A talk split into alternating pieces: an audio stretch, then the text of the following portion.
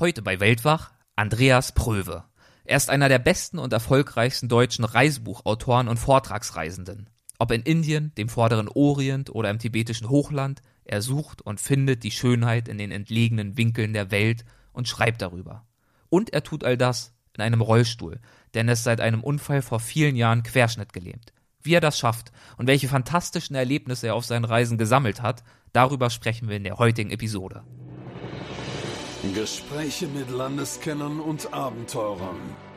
Einblicke in faszinierende Orte. Aufregende Geschichten von unterwegs. Das ist der Weltwach-Podcast mit Erik Lorenz. Grenzen sind da immer sehr relativ. Und das bedeutet für mich Reisen und auch immer Neuland auch entdecken und eben auch meine Neugierde zu befriedigen. Auf Länder, auf Menschen, wenn Sie mir eine Landkarte in die Hand geben, dann kribbelt es in den Fingern. Ich kann eigentlich Landkarten, darf ich gar nicht in die Hand nehmen. Dann buche ich gleich. Ich musste auf dem Rücken von Sherpas geschnallt werden wie ein Rucksack. Meine Beine mussten auch noch hochgeschnallt werden und die sind mit mir dann über schmale Kletterpfade mit Abgründen von 100 Metern rechts oder links über Gletscher gegangen, wo man ganz schnell hätte abrutschen können. Nach dieser Reise musste ich meiner Frau auch versprechen, dass ich sowas nicht nochmal mache. Mein heutiger Gast ist der Fotograf, Autor und ehemalige Tischler Andreas Pröwe. Er ist im Alter von 23 Jahren mit seinem Motorrad verunglückt und seither querschnittgelähmt. Mit der Art und Weise, wie er mit diesem Schicksal umgegangen ist, hat er mittlerweile Millionen Menschen inspiriert und ich bin einer davon. Denn er hat nicht etwa aufgegeben oder sich zurückgezogen, sondern er hat ein Leben in Aktion gewählt. Er hat es sich erkämpft.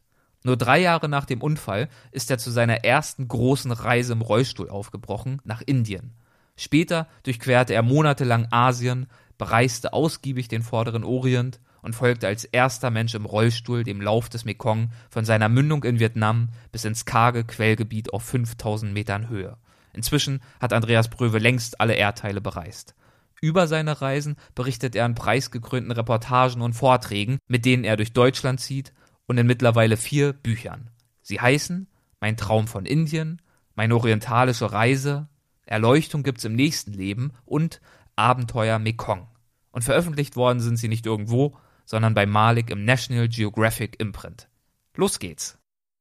Herr Pröwe, ich begrüße Sie zum Weltwach-Podcast. Herzlich willkommen. Schönen guten Tag.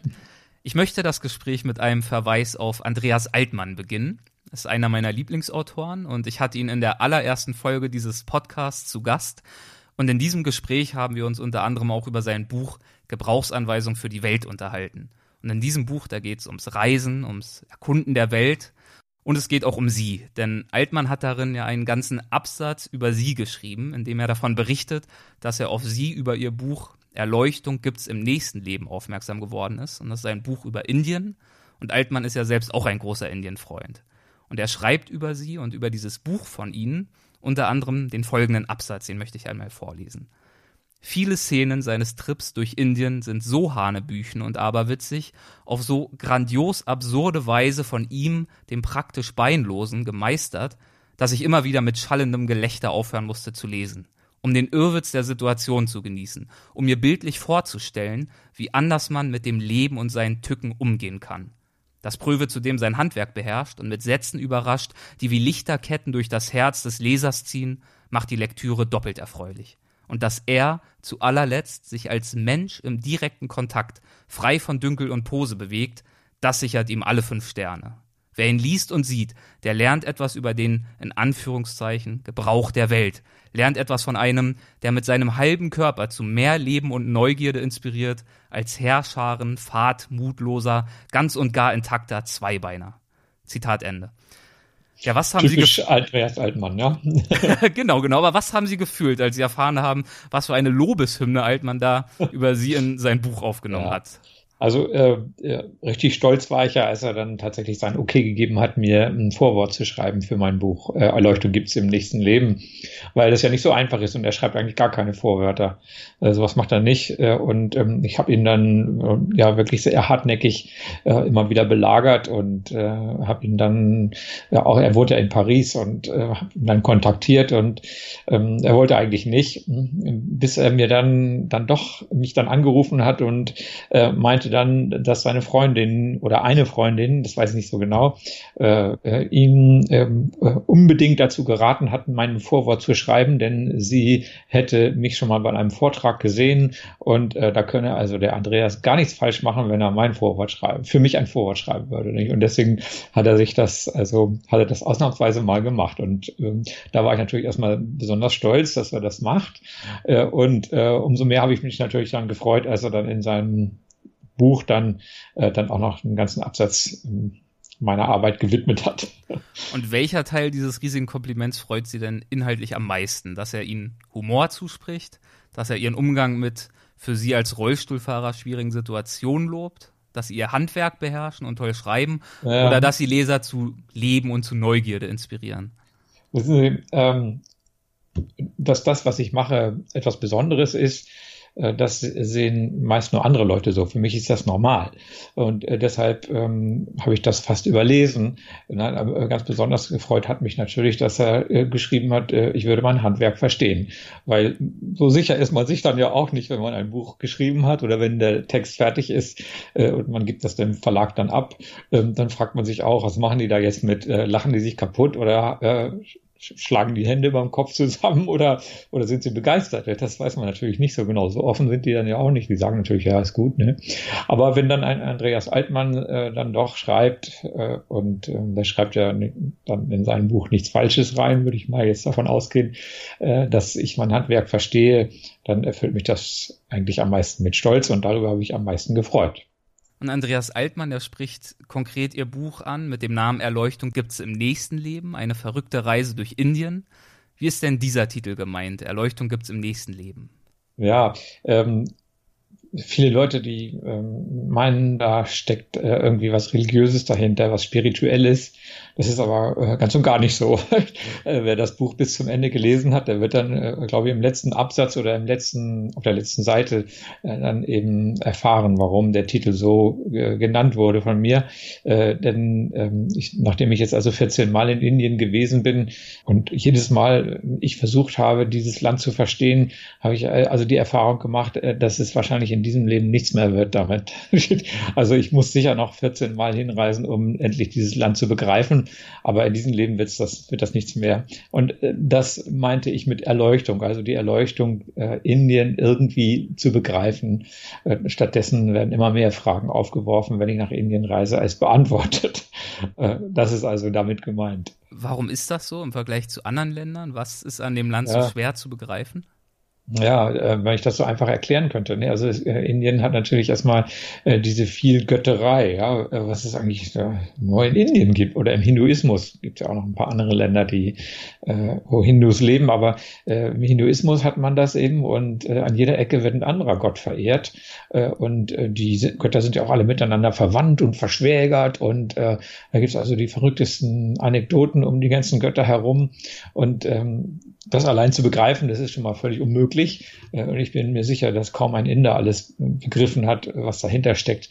Aber dann kommen eben noch diese vielen anderen Dinge hinzu, wie zum Beispiel das ungerechte Kastensystem in Indien ist ja nicht nur schön, ja. Das, ähm, das Kastensystem, das äh, die Menschen äh, wie, wie im Mittelalter immer noch so unterdrückt, unterscheidet. Da gibt's die Guten, da gibt's die Bösen, die Schlechten und die, ja, es ist gar nicht zu begreifen, dass die Menschen nicht auf die Straße gehen und endlich dagegen das ausmerzen. Und tatsächlich äh, staatlicherseits ist das Kassensystem verboten in Indien und ähm, trotzdem wird das im Alltag ist das steckt das in der Gesellschaft ganz tief drin. Das dauert wahrscheinlich noch viele Generationen, bis das Kastensystem da verschwunden ist. Und das sind nur zwei Aspekte, ja. Und dann haben wir natürlich eine uralte Kultur in Indien. Also das ist ja wirklich das klassische Kulturreiseland. Da kann man also Tempel sehen, die sind 3, 5, 6, 700 Jahre alt und älter. Ja, und dann haben wir natürlich unendlich viele äh, landschaftliche Schönheiten. Fangen wir an vom Himalaya mit 7000 hohen, Meter hohen Bergen. Äh, wir haben die Wüste in Rajasthan, die tropischen Gegenden und dann im Süden das. Also das ist ähm, extrem vielfältig und ähm, aber wie gesagt, vor allen Dingen die Religion und die Menschen, die ähm, es mir so schwer, schwer machen, das Land zu verstehen. Das sind so ein paar Aspekte. Und Sie waren ja auch schon vor diesem Trip etliche Male in Indien gewesen. Wohin in Indien hat sie denn ihre allererste Reise in dieses Land geführt? Ja, ich bin sogar als Fußgänger schon mal in Indien gewesen und ähm, vermutlich bin ich äh, damals äh, angefixt worden von dem Land. Äh, sonst hätte ich das wahrscheinlich nicht nochmal gemacht. Aber ich war 22 oder was, ja, äh, 21. Äh, ich hatte, äh, ich hatte ja einen Bausparvertrag, ja. Irgendwann will man ja ein Haus bauen, ja, wurde mir empfohlen von einem Versicherungsvertreter. Ne?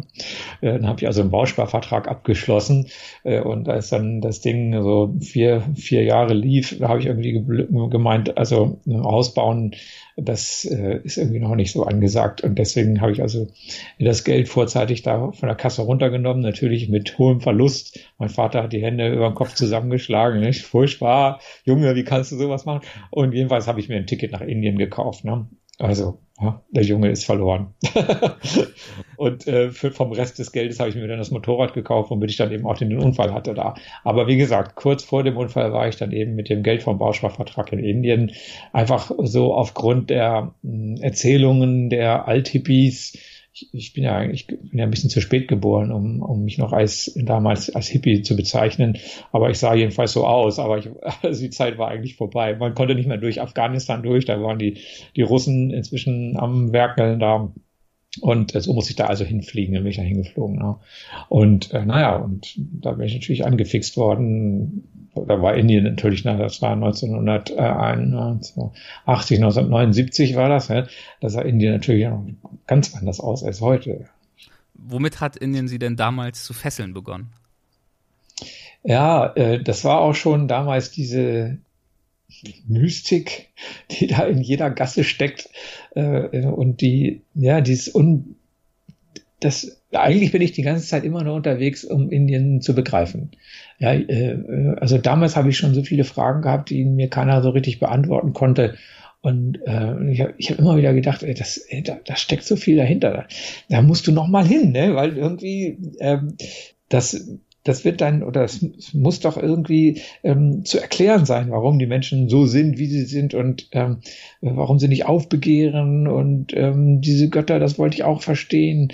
Und dann gab es halt noch so viele Gegenden, die ich natürlich noch sehen wollte. Da, ich bin ja damals, hatte ja gerade mal vier Wochen Urlaub, ne? die habe ich dann auf sechs Wochen ausgedehnt, so ein bisschen, habe ein bisschen krank gemacht da in Indien und habe dann also zwei Wochen noch dazu gekriegt, aber sechs Wochen, was ist das schon? Ne?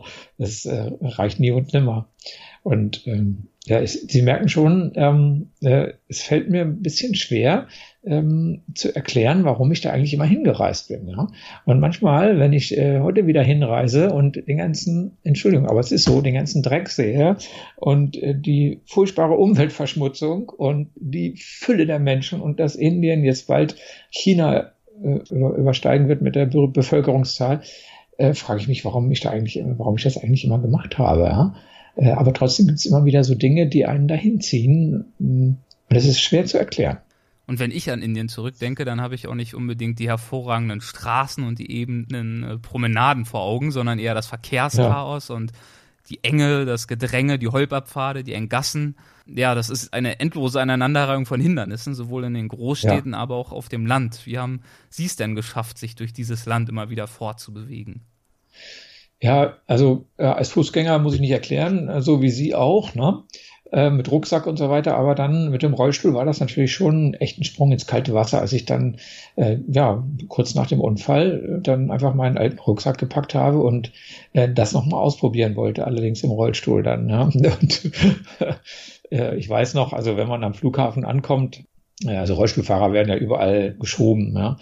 Äh, ich bin ja alleine nach Indien und ähm, im Flughafen da gibt's dann immer gleich, und das gab's damals auch schon, eben Personal, die sich über äh, Fluggäste kümmern, die nicht laufen können.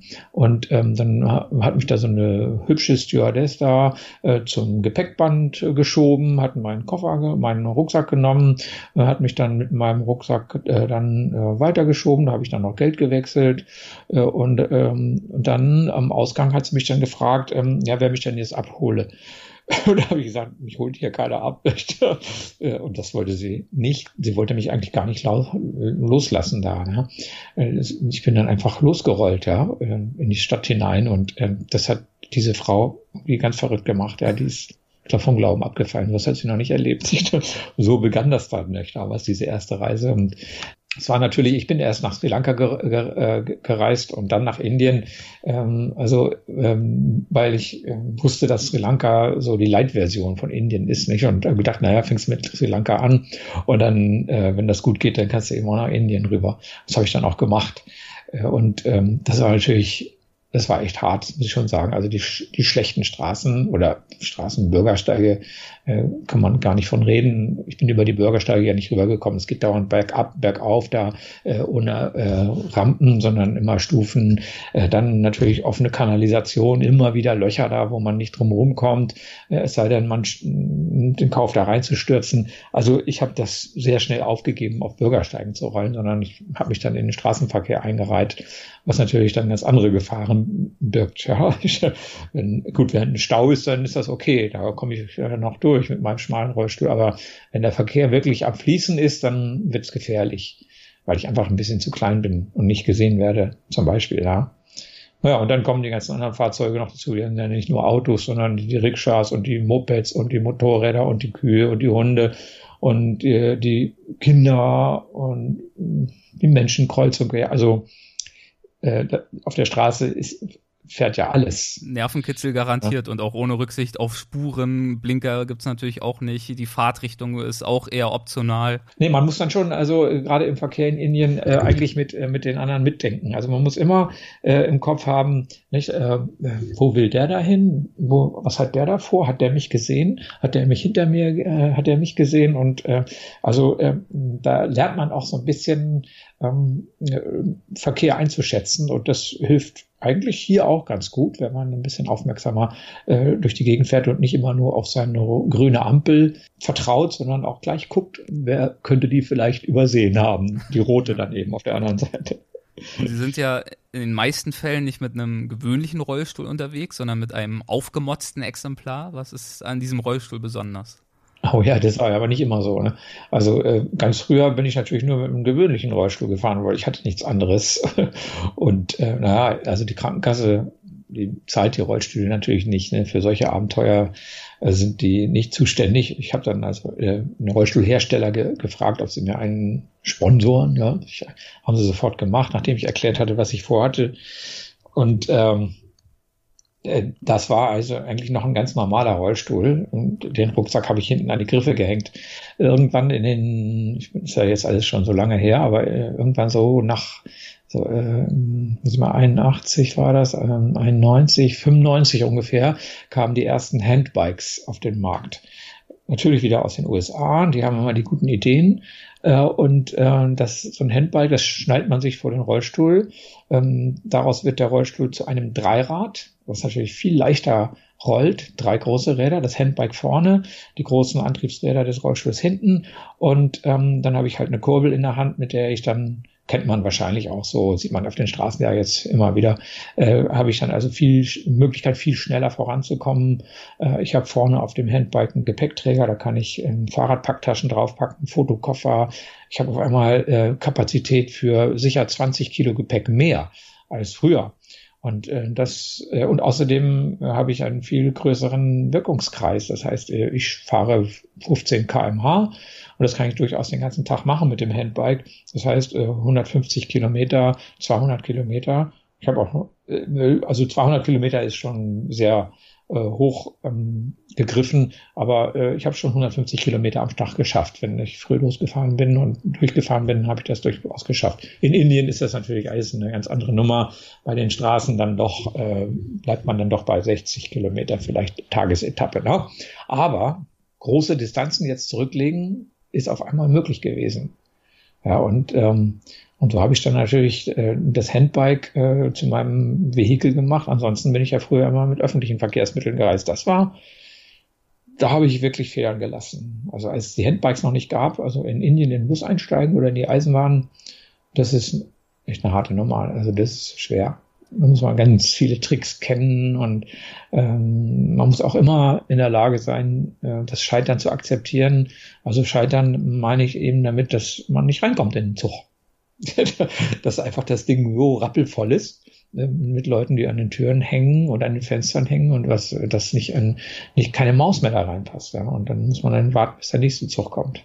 Und Sie sind natürlich auch darauf angewiesen, immer wieder auch um Hilfe zu bitten. Ist das für Ja, Sie klar. noch heutzutage auch nur im Ansatz eine Überwindung oder fällt Ihnen das überhaupt nicht mehr schwer? Doch, ich muss, ähm, also erstmal äh, ist es auch heute noch so, dass ich um Hilfe bitten muss. Ähm, und ähm, ich, ich gebe zu, dass, das, ähm, dass ich das schon mache, aber dass ich das erst dann tue, wenn alle anderen Optionen probiert worden sind. Also äh, das ist dann eigentlich meist das letzte Mittel. Wenn Stufen da sind und es ist keine Rampe da, muss ich fragen, ganz klar. Wenn ich darauf wirklich rauf will. Manchmal lohnt es sich ja vielleicht gar nicht. Ne? Dann wäge ich auch ab und äh, überlege, lohnt sich das jetzt, ähm, mich 20 Stufen hochschleppen zu lassen, äh, um dann äh, was eine Sehenswürdigkeit zu sehen, die jetzt nicht gerade der Renner ist oder so. Ja? Äh, also da muss man schon genau überlegen, lohnt das und finde ich auch Leute, die mich wieder runtertragen. Äh, Denn das ist mir auch schon geschehen, ne? vorgekommen, dass ich in äh, Delhi in, in so einem Mausoleum war. Also jetzt nicht das Taj Mahal, sondern es, war, es gibt ja viele Mausoleen da und habe mich dann, glaube ich, ja, 10, 15 Stufen hochschleppen lassen. Es war ein schöner Sonnenuntergang, es war so schön. Ja, und irgendwann um sechs werden ja die ganzen Parkanlagen zugeschlossen dort und ich stand da oben und es war so schön und so. Und äh, auf einmal ist mir klar geworden, hier ist keine Sau mehr die mich da wieder runterschleppen kann. Nicht? Das war, äh, da habe ich eine Stunde gewartet, weil da kam dann irgendwann der Wächter, äh, der dann, nachdem er abgeschlossen hat, dann nochmal die ganze Runde dreht da und, auf, und guckt, ob alle weg sind. Und der hat mich dann da entdeckt. Nicht? Und, aber der hat es nicht geschafft, mich da runterzutragen. Das heißt, der musste dann wieder erst zur Straße gehen und Passanten holen. Also das ist schon schwierig, ne? die mich dann da wieder runtergeschleppt haben. Also äh, da muss man auch immer ein bisschen vorausschauend arbeiten und denken und gucken, ist denn hier auch jemand, der mich wieder runterschleppt. Sie haben ja gerade schon den Unfall angesprochen, der sich 1981 ereignet hat. Damals Ja. waren Sie 23 Jahre alt, als Sie verunglückt sind. Ähm, Was war damals passiert? Wie haben Sie sich Ihre Verletzung zugezogen? Ja, ich hatte mir eine neue Yamaha gekauft. Also äh, wie gesagt, äh, der, das Geld vom Bausparvertrag war für die, die eine Hälfte war für den Indien, für die Indienreise verbraten und für den Rest habe ich mir dann diese neue Yamaha gekauft. Fand mein Vater auch nie lustig, aber ja, er hat es überlebt wohl, ne? ich aber nicht ganz. naja, jedenfalls ähm, wurde ich dann mit diesem Plastikbomber, ja, der war ja sehr, das Motorrad war sehr leicht, war so ein 350er Yamaha, ähm, wollte ich zum Nürburgring fahren mit Freunden. Ähm, um, da konnte man für fünf Euro, für fünf Mark natürlich, damals ähm, eine Runde fahren und konnte sein ähm, Gerät, was man immer hat, ja, äh, irgendwie ausfahren, wenn kein Formel 1 Rennen war. Und ähm, ja, ich wohne ja hier in Celle oder bei Celle und äh, der Nürburgring, das sind ja locker 500 Kilometer und äh, das haben wir dann also eine Zwischenstation gemacht und äh, bei Limburg, kurz vor Limburg haben wir übernachtet und sind dann am Morgen dann los und wollten dann auf die Autobahn fahren. Äh, das war dann so eine 180 Grad Zubringerkurve. Wunderbar, keine, kein Sand, kein Dreck, keine Schlaglöcher, leicht ansteigend, 180 Grad und kein Gegenverkehr. Da kann man auch mal äh, ein Motorrad richtig schön in die Schräglage bringen. Äh, und das habe ich einfach ein bisschen übertrieben damals. Also zum Nürburgring bin ich nie gekommen.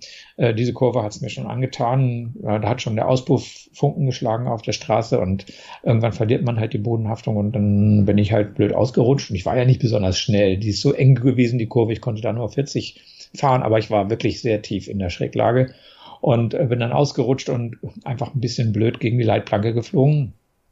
Und ähm, es ist kein Blut geflossen oder so. Ja, das, also ich bin dann hinter der Leitplanke wieder zu mir gekommen. Einen kurzen Moment war ich äh, ohnmächtig äh, und ähm, habe dann in den blauen Himmel geschaut und ähm, ich habe keine Schmerzen gespürt und war eigentlich alles okay soweit und habe gedacht, naja, das ist mal gut gegangen. Ja? Und dann wollte ich nach meinem Motorrad schauen äh, und äh, wollte aufstehen und es ging aber nicht. Ne? Das war so, ja, als würde als hätte, würde mich jemand am Boden festhalten oder ich festgebunden sein.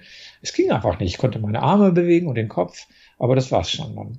Und ähm, dann habe ich nach meinen Beinen getastet, habe ich auch gespürt, die waren also noch dran. Aber ich habe ähm, von, den, von der Haut äh, an den Beinen keine Rückmeldung bekommen. Es war so, als würde ich da die Beine von jemand anderem berühren. Ne, am- an der Hand habe ich es gespürt, aber von der, von der Haut der Beine kam keine mm, Rückmeldung. Und da war mir schon klar, äh, da ist jetzt was passiert, was sich nicht so leicht reparieren lässt. Natürlich habe ich schon von Querschnittslähmung gehört gehabt und äh, äh, wusste auch, dass äh, Motorradfahren natürlich Gefahren birgt. Ähm, und ja, meine Freunde, die dabei waren, die haben dann den Notarzt gerufen, die Autobahn wurde gesperrt, der Hubschrauber ist gelandet und dann kam der Notarzt mit so einer Riesenschere daher und hat meine schöne neue Lederjacke aufgeschnitten. Ja. Ich war noch protestiert, aber er meinte, ich solle mal froh sein, dass ich noch am Leben bin. Ne? Und, ähm, und dann hat, hat er das halt aufgeschnitten, ich soll mich nicht bewegen und dann wurde ich halt auf die Trage da äh, gelegt und mehrere Personen haben das gemacht äh, damit ich, damit die wussten ganz genau, was da wohl passiert ist. Und ähm, drei Tage später im Krankenhaus habe ich dann eben auch die Diagnose bekommen in der Intensivstation, dass ich äh, eine Rückenmarksverletzung habe, dass also die Nerven, die durch das Rückgrat verlaufen, durchtrennt sind. Und ähm, die meinten dann auch, der Chefarzt meinte dann auch, wenn es da jetzt in den kommenden Tagen keine keine Besserung gibt. Das heißt, wenn ich in den kommenden, Tag, kommenden Tagen nicht irgendwo an den Füßen wieder Gefühl bekomme, zurückkommt, äh, also Sensibilität zurückkommt, dann ähm, ist das relativ definitiv äh, Querschnittslähmung, die auch nicht heilbar ist. Und er hat mir dann auch gleich eröffnet, dass ich den Rest des Lebens dann im Rollstuhl zu verbringen habe. Dann, ne? Wenn es kein Wunder gibt in der Medizin. Wie sind Sie damals mit dieser Nachricht umgegangen? Ja, also ähm, erstmal war natürlich noch viel Hoffnung da, dass dann vielleicht doch Sensibilität zurückkommt. Es kann ja sein, dass die Nerven nur gequetscht sind. Das passiert ja eben auch und bei relativ vielen Leuten auch, ähm, dass sie ähm, ist alles angeschwollen im Rückenmark und äh, die Nerven kriegen Druck und dann ist das wie eine Querschnittslähmung. Aber wenn die Schwellung ab, abnimmt, dann ähm, kommt halt äh, die Sensibilität zurück und die Leute gehen zu Fuß wieder raus aus dem Krankenhaus. Und diese Hoffnung hatte ich natürlich in den Tagen. Der Arzt kam dann jeden Tag mit so einer Nadel an und hat dann an meinem ähm, unter meine Fußsohle rumgespiekst da, ja, und hat ähm, mich dann gefragt, ob ich denn was spüre. Und ähm, das war aber dann nach drei Tagen auch nicht der Fall. Und dann war das eben klar. Und dann war natürlich ja, äh, die, die Diagnose ähm, sehr, ja, sie war definitiv äh, Querschnittslähmung und Rollstuhl. Ja ja, wie ich damit umgegangen bin. Man bekriegt natürlich ein, ein Beruhigungsmittel, dass man da nicht gerade ausflippt äh, in der Intensivstation. Also ähm, tatsächlich habe ich diese ganze Zeit mehr oder weniger so ein bisschen in Traum oder Tran so in Erinnerung. Also nicht so richtig real, wie wenn man sich an was anderes erinnert. Äh, das war irgendwie wie so eine, ja, wie so ein Traum. Kein guter natürlich, ja.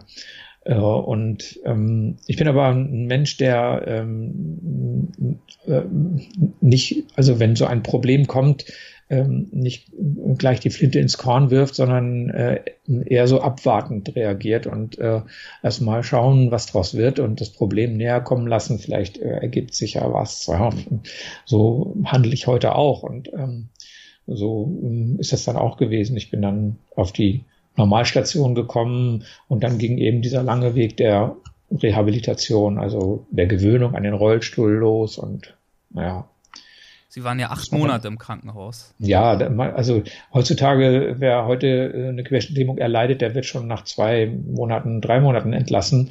Aber damals waren die medizinischen oder die Meinung der Mediziner halt noch oft anders, dass man also nach, äh, mit so einer Rückenmarksverletzung erstmal zwei Monate ähm, stramm in einem Sandwichbett liegen muss, damit sich die Wirbel ähm, damit die zusammenwachsen können, damit die verheilen. Heute kriegt man eine Metallplatte da reingeschraubt und dann kann man äh, kurz nach dem Unfall wieder in den Rollstuhl und gleich, gleich loslegen. Ne? Aber damals war das halt anders. Äh, zwei Monate Bettruhe, das bedeutet, zwei Monate hatten die Muskeln Zeit, sich abzubauen und am Ende war also nicht mehr viel von mir übrig. Kann man sich natürlich vorstellen. Also als ich dann nach zwei Monaten dann äh, endlich ja, und ich sage endlich dann in den Rollstuhl durfte. Ne? Also kann man sich ja vorstellen, wenn man zwei Monate da nur so rumliegt, dass man, ja, also ich habe mir nichts sehnlicher gewünscht als den Rollstuhl jetzt endlich. Ne? Ähm, klingt grotesk, aber so war das. Und äh, dann ähm, wurde ich dann da reingesetzt und ähm, konnte eigentlich gleich wieder zurück ins Bett, weil mir ist natürlich der ganze Kreislauf zusammengebrochen, weil allein sitzen schon einfach äh, das ganze Blut hat sacken lassen. Aber ähm, so, äh, so sind, äh, ist also die erste Zeit und äh, dann darf man mal eine Stunde sitzen und dann darf man zwei Stunden im Rollstuhl sitzen und irgendwann natürlich den ganzen Tag. Und Sie haben ja in dieser Zeit schon angefangen, über die Zukunft nachzudenken und auch ja. zu, zu, der Überzeugung zu kommen, dass Reisen auch im Rollstuhl möglich sein muss. Wie ist diese Idee dann in Ihnen entstanden? Ja, also ähm, ich muss dazu sagen, dass ich, ähm, als der Unfall geschah, da lag die Indienreise gerade ein paar, Monate hinter mir. Ja, äh, und ähm, ich war eigentlich ähm, geistig noch gar nicht richtig da. Ich war eigentlich immer noch von diesem wahnsinnigen Land Indien ähm, beeindruckt, immer noch. Und ähm, mein Bruder, um mich zu trösten, hat dann, also als er mich dann irgendwann mal besucht hat, äh, ein kleines Passepartout mitgebracht ähm, mit den Fotos äh, aus meiner Indienreise da. Und äh, haben wir dann da an, an die Wand, äh, an, an die Wand neben dem Bett geklebt, sodass ich da also immer drauf geguckt habe, wenn ich auf die Seite, auf die Seite gelegen habe. Und ähm, ja, also äh, ich glaube, da sind dann so die ersten Gedanken äh, gekommen, äh, ob denn nicht auch im Rollstuhl sowas möglich war. Also da war ich eigentlich schon noch, noch bevor ich das erste Mal in den Rollstuhl gekommen bin, äh, war mir schon eigentlich klar, dass ich unbedingt diesen Versuch wagen muss, da wieder hinzureisen. Ne? Das habe ich natürlich kaum jemanden gewagt zu fragen, äh, weil ihr, ich mir nicht vorstellen konnte, dass mir da einer eine klare Antwort geben konnte. Und äh, irgendwann habe ich es natürlich gemacht und äh, tatsächlich, äh, die haben mir abgeraten da im Krankenhaus, das Personal, äh, die haben gesagt, ja, lass das sein, äh, das wird nichts, das kannst du nicht machen. Äh, die hygienischen Verhältnisse, dann die vollen Verkehrsmittel, wie willst du da reinkommen? Also das sind alles so äh, Äußerungen gewesen, die, die mir eher davon abgeraten. Die haben dann gesagt, ah, du kannst schönen Urlaub machen in San Felice, nicht, das ist da in Italien so eine Behindertenwohnanlage, da ist alles mit Rampen ausgestattet, durch alles rollstuhlgerecht, und da sind auch Zivis, die helfen dir immer ins Wasser rein und raus und so, da kannst du schön Urlaub machen.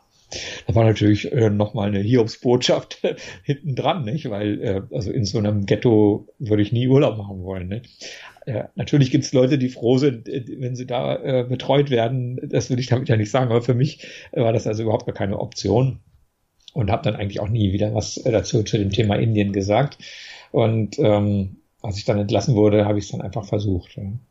Und Sie haben dann innerhalb weniger Jahre ja wirklich vom Tischler zum Weltreisenden und Schriftsteller auch umgesattelt. Woher haben Sie die Inspiration für diese Transformation gezogen?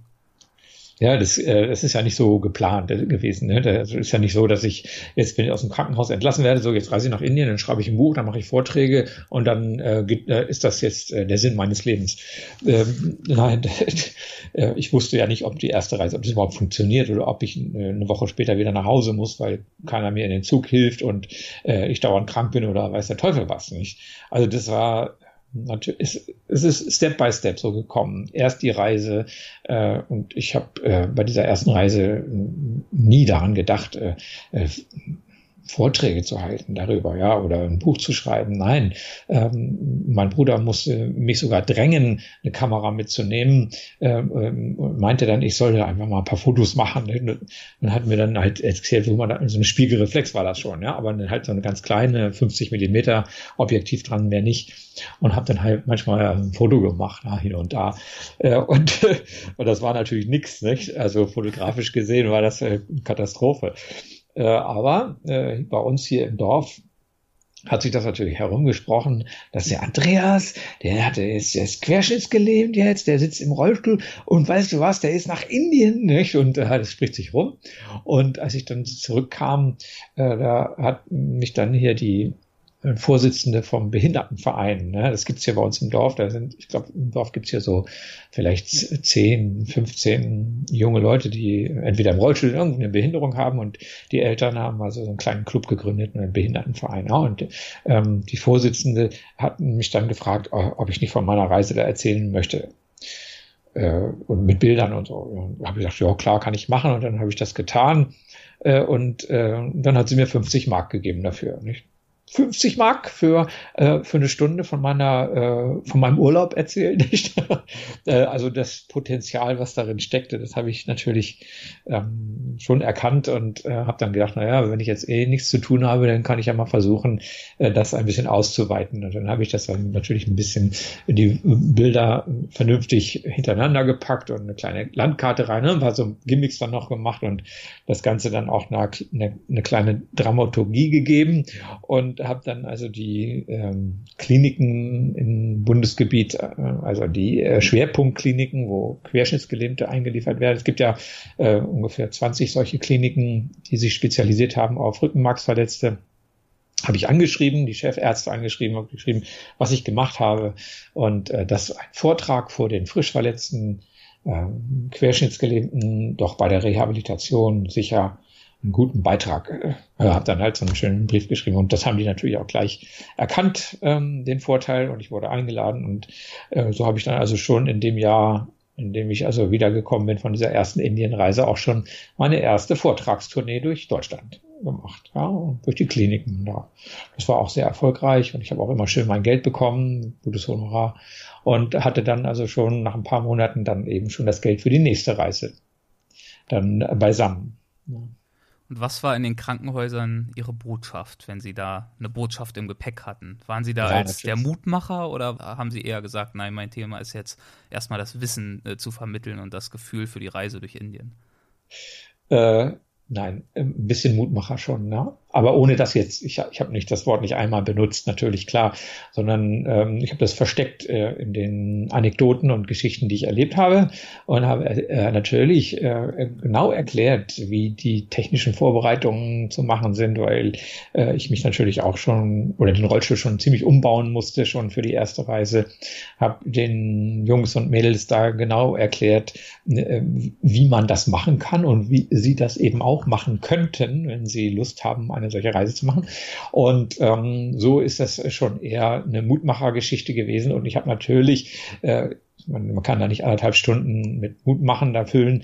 Natürlich auch schon ein paar äh, touristische Highlights mit reingebracht, weil äh, auch ein Rollstuhlfahrer hat natürlich das Bedürfnis, äh, sowas zu sehen äh, und nicht sich nicht nur mit den äh, Barrieren da mhm. abzukämpfen, sondern äh, hat da natürlich auch, man möchte natürlich auch Sehenswürdigkeiten anschauen und das äh, habe ich denen dann auch gezeigt und äh, so ging das natürlich. Und so ist das äh, dann mit den Vorträgen entstanden. Die Bücher, äh, die sind dann äh, viel, viel später äh, äh, habe ich angefangen, Bücher zu schreiben. Und ich habe das zwar schon versucht und habe das auch, ähm, ich glaube, es war 1986, genau. Da habe ich das erste Mal äh, darüber nachgedacht, ein Buch zu schreiben und habe auch angefangen, ich habe ja auch zehn Seiten äh, geschrieben, aber habe es einfach nicht gewagt, das auch nur irgendjemandem zu zeigen, ähm, weil ich mir nicht sicher war, ob das überhaupt interessiert.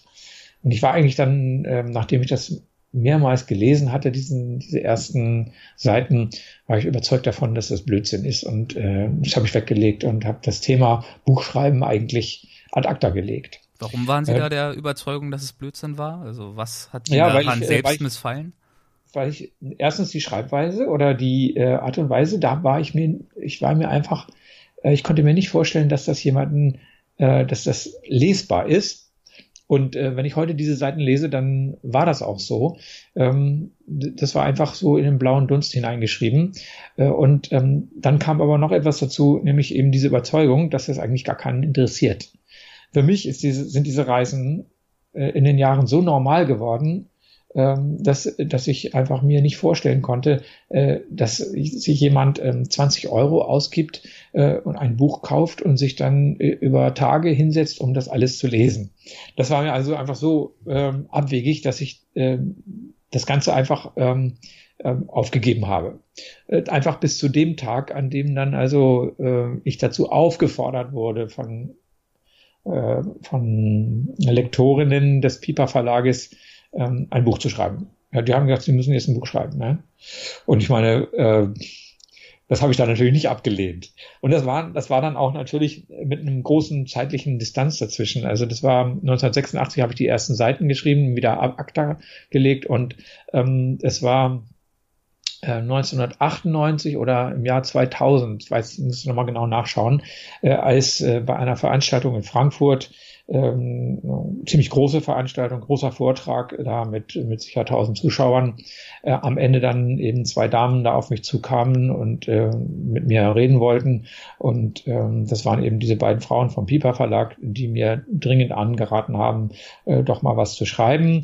Ich solle ihnen das schicken und äh, das wird sicher was. Ja, und wie gesagt, Sie haben am Anfang schon gesagt, das ist die Königsklasse. Das wusste ich natürlich auch äh, und habe mir das natürlich nicht zweimal sagen lassen. Königsklasse, das äh, war unser Vorgespräch, bevor wir die Aufzeichnung ah, gestartet genau. hatten. Also Piper Verlag, Malik, das ist einfach der Verlag für das Genre. Der, genau, der Reiseschriftsteller oder Reisebuchautoren. Ja, und äh, dann habe ich das also gemacht und ich habe natürlich auch eine Lektorin äh, an die Seite gestellt bekommen, die mir dann schon am Anfang äh, meine Sätze über den Haufen geworfen hat und gesagt, das muss man so schreiben, damit das drin und das so. Und ähm, habe mich mit ihr zusammengesetzt und sie hat mir das so ein bisschen beigebracht, ja, wie, wie man Sätze formuliert auch, ja, und wie, wie man Sätze so formuliert, äh, dass, dass sie flüssig lesbar sind. Das muss man auch lernen. Und äh, dann habe ich weitergeschrieben und dann ging das wunderbar. Ja, und die, äh, dann am Ende wurde da auch nicht mehr viel äh, dran äh, korrigiert. Schreibfehler natürlich, aber äh, an der Satzstellung äh, gar nichts mehr. Das wurde dann alles schon so angenommen. Und was, inwiefern unterscheidet sich der Stil von Ihren ersten Versuchen? Ja, ähm, die ersten Versuche ist so, als würde ich das jetzt so erzählen, äh, mit ähm, den ja, wie soll ich sagen, äh, die ersten Schreibversuche waren ähm, sehr umgangssprachlich, sagen wir es mal so, ja, und äh, mit Worten drin, die man, ja, die, die, also die würde ich heute nicht in einen Artikel schreiben und nicht in ein Buch schreiben, sondern die habe ich einfach so erzählt, ja, weil ich gedacht habe, du kannst nur so schreiben, wie du, äh, wie du auch erzählst. Und ähm, das geht aber nicht. Ja, also das, äh, man kann das zwar versuchen und äh, trotzdem mm, muss das ein bisschen das ist war keine literarische Aufarbeitung Nein. der Reise, sondern eher eine ja, fast schon tagebuchartige Wiedergabe so, von Erlebnissen. So war das, ne? Und ähm, das habe ich auch bis auch den Frauen vom Piper Verlag natürlich nicht gezeigt, sondern ich habe dann ganz einfach äh, gesagt, äh, äh, äh, okay, ich nehme mir jetzt nur diese eine Indienreise vor und nur über diese eine Indienreise werde ich jetzt ein Buch schreiben. Das war die Gangesreise damals. Da bin ich, äh, das war auch sehr auf, aufwendig diese Reise äh, und habe alles andere erstmal ausgeblendet und habe nur diese Reise beschreiben wollen mit einem kurzen Rückblick zu, zu dem Unfall, der mir ja geschehen ist, was ich eben schon erzählt habe und äh, diese acht Monate Krankenhausaufenthalt äh, und äh, habe dann immer wieder wieder ähm, bin dann wieder rübergeschwenkt zu dieser Reise nach Indien und dann immer wieder Erinnerungen an äh, diesen Zeit im Krankenhaus war. Und die Reise, die war da zu dem Zeitpunkt schon vorbei. Das heißt, sie hatten keine ausführlichen Notizen ja. von der Reise dabei, sondern waren wirklich auf, mussten sich auf ihre Erinnerung stützen, weitgehend. Nein, da habe ich, ich schreibe immer noch Tagebuch. Ach so. Das, äh, das mag, ja, ja. Also, ähm, weil ich genau weiß, ähm, es gehen zu viele Sachen verloren, wenn man so eine Reise macht. Das, da sind die Erlebnisse so geballt, äh, und äh, am Ende bleiben dann immer nur die schönen und die äh, außergewöhnlichen Sachen übrig und vieles, das verschwindet im Gehirn einfach. Da ist leider so. Und deshalb schreibe ich halt auch ähm, auf Reisen immer, mache Notizen, äh, auch über unwichtige Dinge, um mich später äh, oder um später dann auch größere Zeitabstände erinnern äh, zu können. Was ist Ihnen heute beim Schreiben Ihrer Bücher wichtig? Welche Art von Geschichten möchten Sie erzählen oder was möchten Sie vermitteln? Ähm, also ich, wenn, wenn ich jetzt ein Buch schreibe, dann ähm, äh, ist es eigentlich mit der gleichen Intention wie damals auch. Ich will von meiner, von dieser Reise erzählen, weil ich ja, ich weiß ja, das Publikum oder der Leser, der will, der sucht sich das Buch auf der einen Seite erstmal aus, weil das Thema ihn interessiert. Und dann sucht er sich das vielleicht auch aus, weil der Autor ihn interessiert, weil er mich vielleicht schon kennt. Äh, das heißt also, diese beiden Punkte sind erstmal wichtig. Und äh, dann ähm, fange ich einfach äh, chronologisch an, die Reise zu erzählen.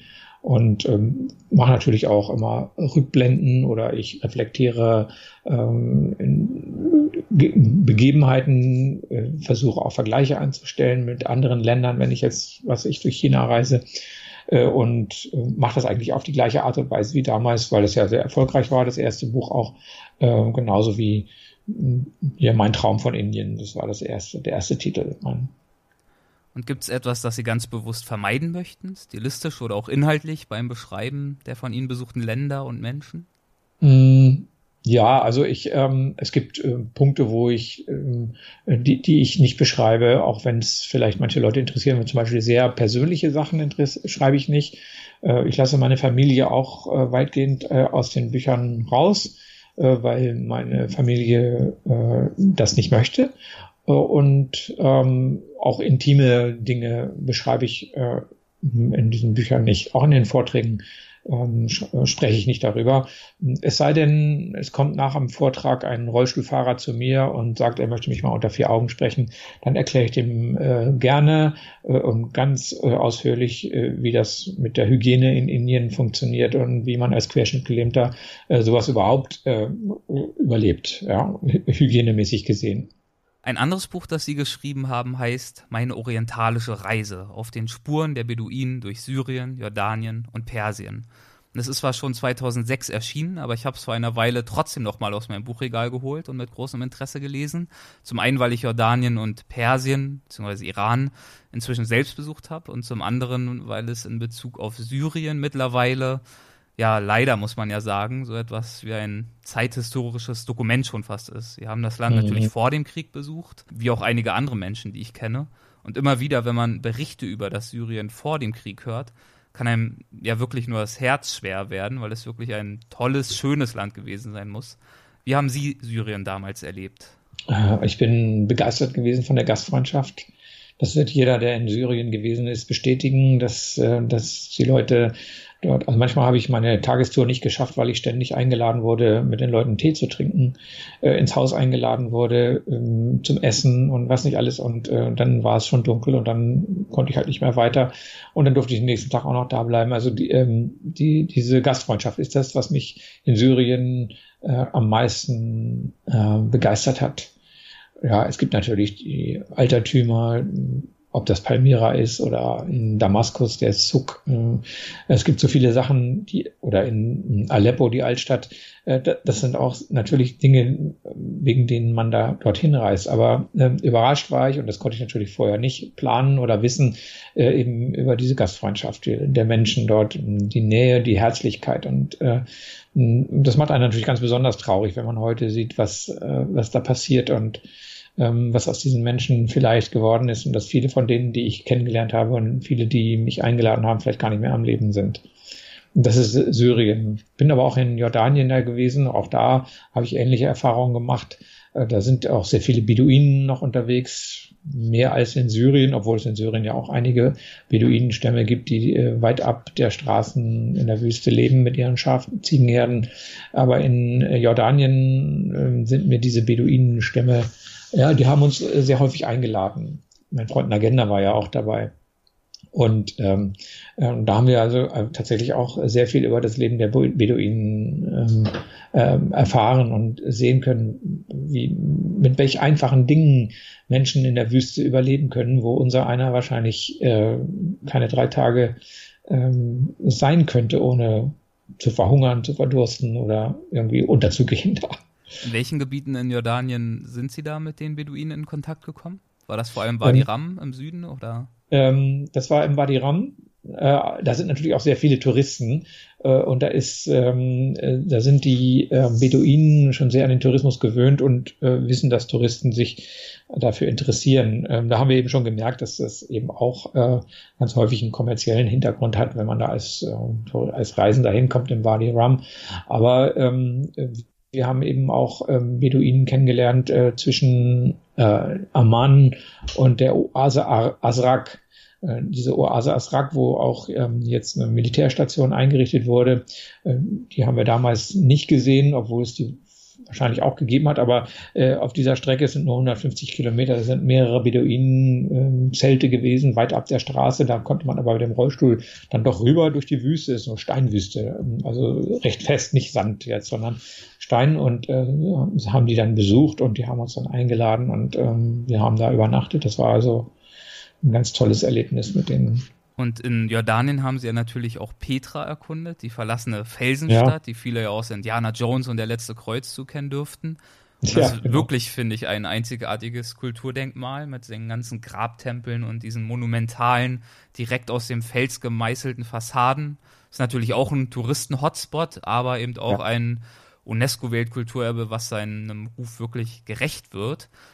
Aber Sie haben in dieser ausgedehnten Stadt ja ein ganz eigenes Abenteuer erlebt. Was ist Ihnen denn dort oh passiert? Oh Gott, ja, ich weiß schon, was, das war nicht so erfreulich. Also man muss ja, äh, wer mal in, äh, im, in Petra gewesen ist, der weiß, dass man da durch, durch den smalen Suk Zick, äh, also so eine ein Fels, im Prinzip mehr oder weniger eine größere Felsspalte äh, durchwandern muss. Äh, die ist zwar einigermaßen gepflastert, äh, aber mit dem Rollstuhl war das schon äh, haarig. Und dann kommt man dann eben äh, auf den Platz, auf den Vorplatz dort. Das ist dann ein voll erhabenes Gefühl, wenn man vor dem großen Tempel dann steht, der tatsächlich, ja, das Schatzhaus, komplett aus dem Fels gemeißelt ist. Und man sieht natürlich auch die ganze Wasserversorgungsleitungen dort äh, und kriegt ganz, ganz schnell ein Gefühl dafür, wie vor 2000 Jahren da die Menschen gelebt haben, die das angelegt haben.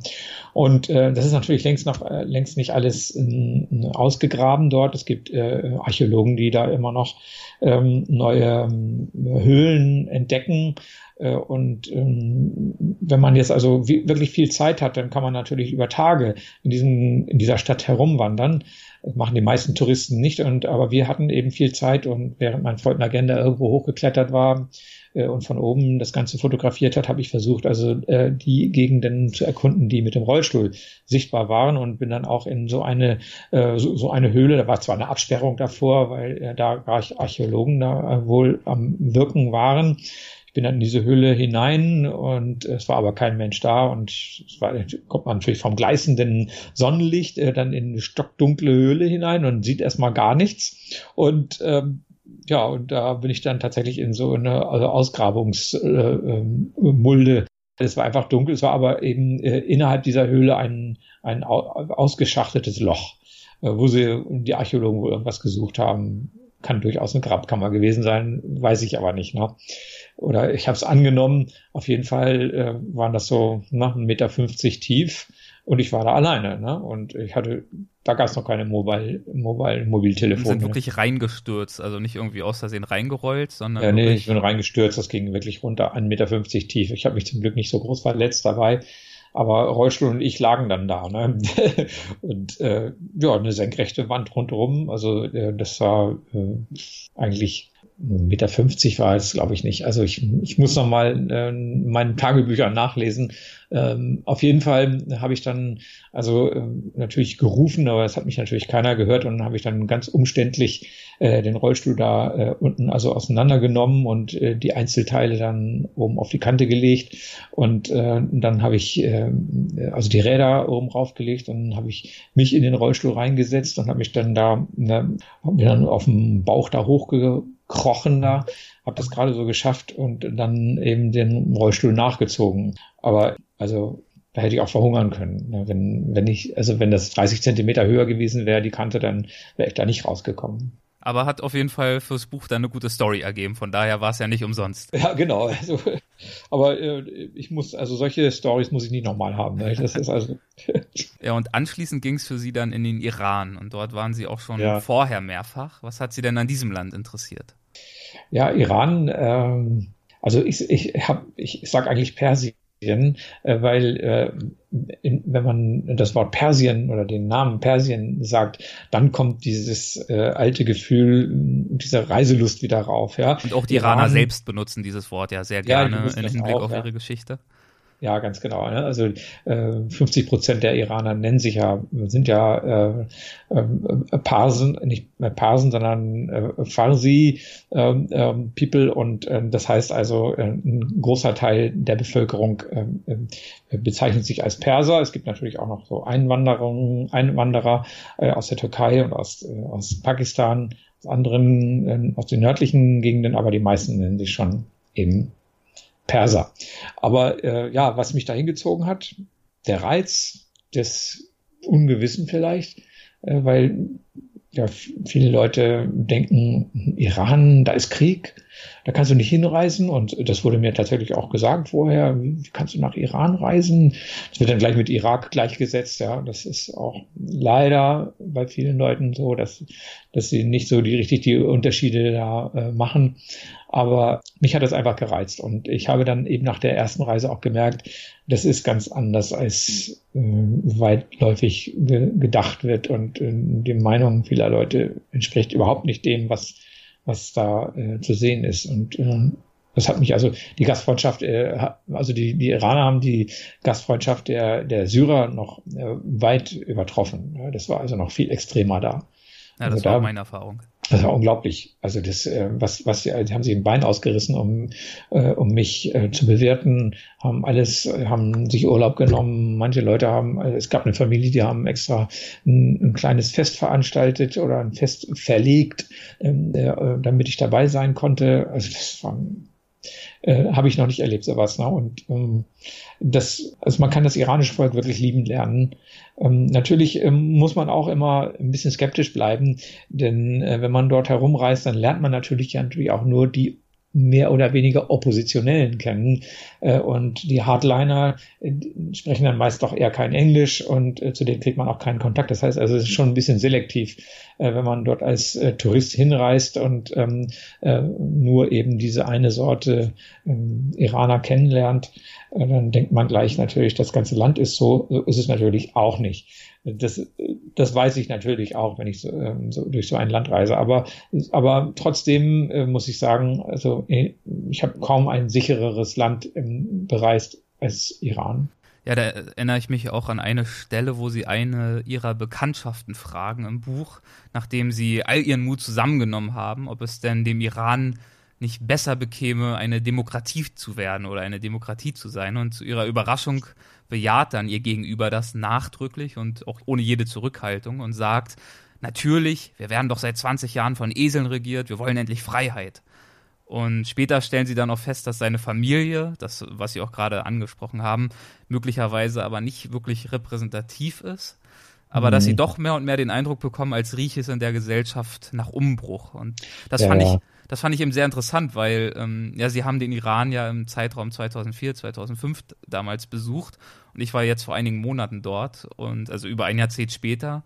Und meine mhm. Beobachtungen und Gespräche und Überlegungen, die waren beinahe exakt die gleichen wie die, die Sie schildern. Also auch ich bin einer für mich überraschenden Menge an aufgeschlossenen und teils regelrecht liberalen Menschen begegnet, die den strengen Regeln der Mullahs zwar weitgehend folgen, zumindest nach dem, was man so sieht und erlebt, aber die nicht, ja, die mitnichten als Gott gegeben oder unausweichlich betrachten, ja. sondern die kritisieren ja. das durchaus, die wünschen sich auch ein anderes Leben unter, unter einer anderen Politik.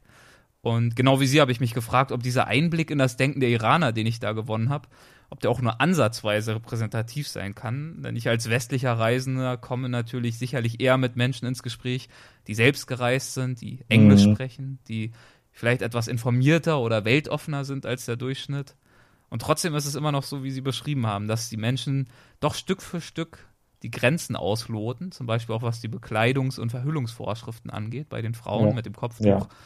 Ja. Ähm, haben Sie in irgendeiner Art und Weise verfolgt, wie sich der Iran dahingehend in den letzten zehn Jahren verändert hat? Ja, ähm, also ich weiß zum Beispiel, dass ähm, das gibt es gibt immer wieder so einen Auf und Ab.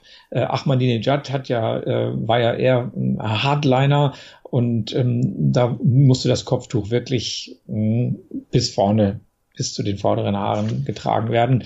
Inzwischen, äh, so viel ich weiß, haben die Frauen das Kopftuch wieder ein Stückchen weiter nach hinten geschoben und es gucken auch schon mal äh, hinten unter dem Kopftuch Haare heraus. Ähm, äh, man sieht auch hin und wieder äh, lackierte Fußnägel ohne Socken, also äh, in Sandalen, Frauen in Sandalen mit lackierten Fußnägeln. Das ist auch äh, muss für die Mullahs wie Blasphemie erscheinen. Äh, und ähm, ich weiß eben auch, mein Sohn war jetzt ähm, gerade im letzten Jahr äh, in Iran äh, mit der Universität. Es gibt da äh, mit seiner Uni einen Austausch. Und ich habe ihm angeraten, auf jeden Fall äh, diese Exkursion da mitzumachen. Er hat mir dann eben auch erzählt, dass ähm, die Jugend und er ist ja mit jungen Leuten da unterwegs gewesen. Die haben da ein Wasserbauprojekt äh, angeschaut. Äh, mitten in der Gegend äh, und hat mir auch erzählt, sobald kein Pastaran, kein Sittenwächter in der Nähe ist, rauchen die Haschisch, trinken Alkohol. Wo sie das herkriegen, ist natürlich auch klar. Das wird geschmuggelt. Das habe ich damals auch schon mitbekommen, dass die, die Schmuggelpfade äh, aus der Türkei, aus äh, äh, Pakistan äh, oder Afghanistan äh, und ähm, die Schmuggelpfade aus ähm, den äh, Emiraten über das Meer, äh, also stark frequentiert sind. Also aus, aus den Emiraten kommen, kommt Elektronik aus dem Osten kommt das Opium und aus dem Westen der Alkohol, also aus der Türkei. Äh, und ähm, das gibt's also überall, auch wenn das vollkommen verboten ist. Und die nutzen das natürlich immer aus. Und ich habe auch von geheimen Partys gehört, ähm, geheime Partys, die äh, äh, kurzfristig anberaumt werden, wo wo äh, es Geheimzeichen auf den, in den Universitäten gibt, die nur die Studenten selber verstehen, wo und wann die Party stattfindet. Das ist ganz kurzfristig anberaumt. Eine Stunde später ist die, wird die Party gefeiert. Äh, und äh, danach hat sich das schon schnell wieder aufgelöst, äh, um einfach diesen Sittenwächtern zuvorzukommen. Die sind natürlich auch nicht blöd und haben auch schon äh, die Dinger gesprengt, aber wie gesagt, man merkt daran, dass die iranische Bevölkerung ähm, echt, die wollen Freiheit. Ja, ich meine, Demokratie äh, haben sie ja. Sie können ja wählen, haben wir ja jetzt auch gesehen. Und sie haben ja sogar die Wahl gehabt zwischen einem eher äh, äh, konservativen und, und eher einem liberalen äh, Führer dort. Aber ähm, das ist, wie Sie selber gesagt haben, eben auch eigentlich nur die Wahl zwischen dem Teufel und dem Belzebub. Also äh, so richtig Demokratie ist es ja auch nicht. Ja, man kann denen wünschen, dass das irgendwann so wird. Und sie haben den Rouhani eben auch wiedergewählt, wohlgemerkt. Also er war ja jetzt ja. schon vier Jahre an der Macht. Sie haben ihn nochmal wiedergewählt. Genau. Also man sieht ja schon in den Maßen, wo sie die Wahl haben, dass sie jetzt ganz klar von dieser Ahmadinejad-Route der Eskalation genau. und der Isolation eindeutig abrücken. Genau. Mhm. mhm. Mal schauen, wo das noch hinführt. Ja, Auf jeden genau. Fall. Mir ist äh, des Öfteren ein doch etwas sarkastisches Lächeln entgegengekommen nach dem Motto, naja, wir hatten halt acht Jahre lang den Ahmadinejad als Irren und Amerika hat jetzt halt dafür den Irren. ja, also, ganz genau. Naja, werden wir mal schauen. Der ist ja auch nicht gerade ein Fan des Iran-Deals. Nee. Eine der sicherlich denkwürdigsten Ereignisse auf ihren Iran-Trips war, als sie in Abyaneh einen Bergkamm erreichten und von dort aus das atemberaubende Panorama fotografierten, das sich mit dem ja. Tal vor ihnen ausbreitete. Diese Fotosession, die lief aber nicht ganz so ab, wie sie sich das vorgestellt hatten. Also eine, eine alltägliche Situation eigentlich. Ne? Man kommt über eine Bergkuppe und äh, ist begeistert von dieser Weite. Ich meine, wenn Sie durch Iran äh, gereist sind, dann wissen Sie, dass, äh, dass das wirklich beeindruckend ist, diese Weite. Und man kann das gegenüberliegende, die gegenüberliegende Bergkette nicht einschätzen, wie weit das ist. Das können 10 oder 50 Kilometer weit sein. Das ist einfach sehr, sehr weit. Dann haben wir ein Foto gemacht. Ja. Und äh, dann schön bergab. Da sind wir aber nicht sehr weit gekommen dass da jetzt äh, auf meinem Foto so eine kleine Fabrik war, da unten im Tal, äh, die ich gar nicht wirklich wahrgenommen habe. Das hat mich auch nicht gestört auf dem Foto. Aber äh, das war eben keine Fabrik, sondern das nukleare Forschungszentrum von Natanz. Ja, und ähm, da hatten wir jetzt also das Geheimste fotografiert, was die Mullers zu verstecken haben. Und das hatten wir jetzt auf unseren Fotos. Äh, und in der Tat wurden wir beobachtet dabei. Äh, uns kam dann, da war kein Auto auf der ganzen Straße, ewig nicht, aber es kam dann plötzlich aus wie aus dem Nichts ein Jeep mit Soldaten, hinten offener Jeep mit Soldaten drauf, äh, uns entgegen. Und die haben uns dann gestoppt, äh, haben uns angehalten und dann haben sie ihre Gewehre, ich weiß nicht, Kalaschnikow, so genau kenne ich mich nicht aus, ob das Kalaschnikows waren, auf jeden Fall ihre Maschinengewehre auf uns gerichtet und ähm, tja, wir hatten also wir waren Spione, ja. Und äh, nur sprach aber keiner von denen äh, irgendwie Englisch. Das heißt also, ähm, der Oberste da, der Befehlshaber, Befehlshaber äh, äh, hat sich dann wieder in den Jeep gesetzt und ist wieder weggefahren, während also die übrigen Soldaten da uns bewacht haben. Ja, wir durften nicht mal pinkeln gehen äh, und ähm, durften eigentlich gar nichts. Ich habe dann meine Fotokoffer mal in die Hand genommen, da sind die gleich äh, vor Panik äh, verrückt geworden, weil die dachten, ich würde da jetzt äh, irgendwas machen da, ja, irgendwas ein Sprengstoff oder weiß der Teufel was auslösen. Naja, wir, dann kam der Jeep irgendwann wieder mit jemandem, der Englisch sprach in Zivil. Äh, wir wurden dann in den Jeep verladen und nein, gar nicht. Wir sind, wir, wir mussten hinterherfahren, weil wir hatten ja die Handbikes und das Fahrrad. Mein Freund Agenda war mit dem Fahrrad da. Ähm, und äh, das passte da nicht rein, also mussten wir hinterherfahren und ähm, sind dann also zum Forschungszentrum dorthin am Eingang und dann haben die uns halt erklärt, was wir gemacht haben und ähm, dass das nicht erlaubt ist und dass wir jetzt die Filme rausrücken müssen. Ja. Das machen wir nicht gerne, sowas.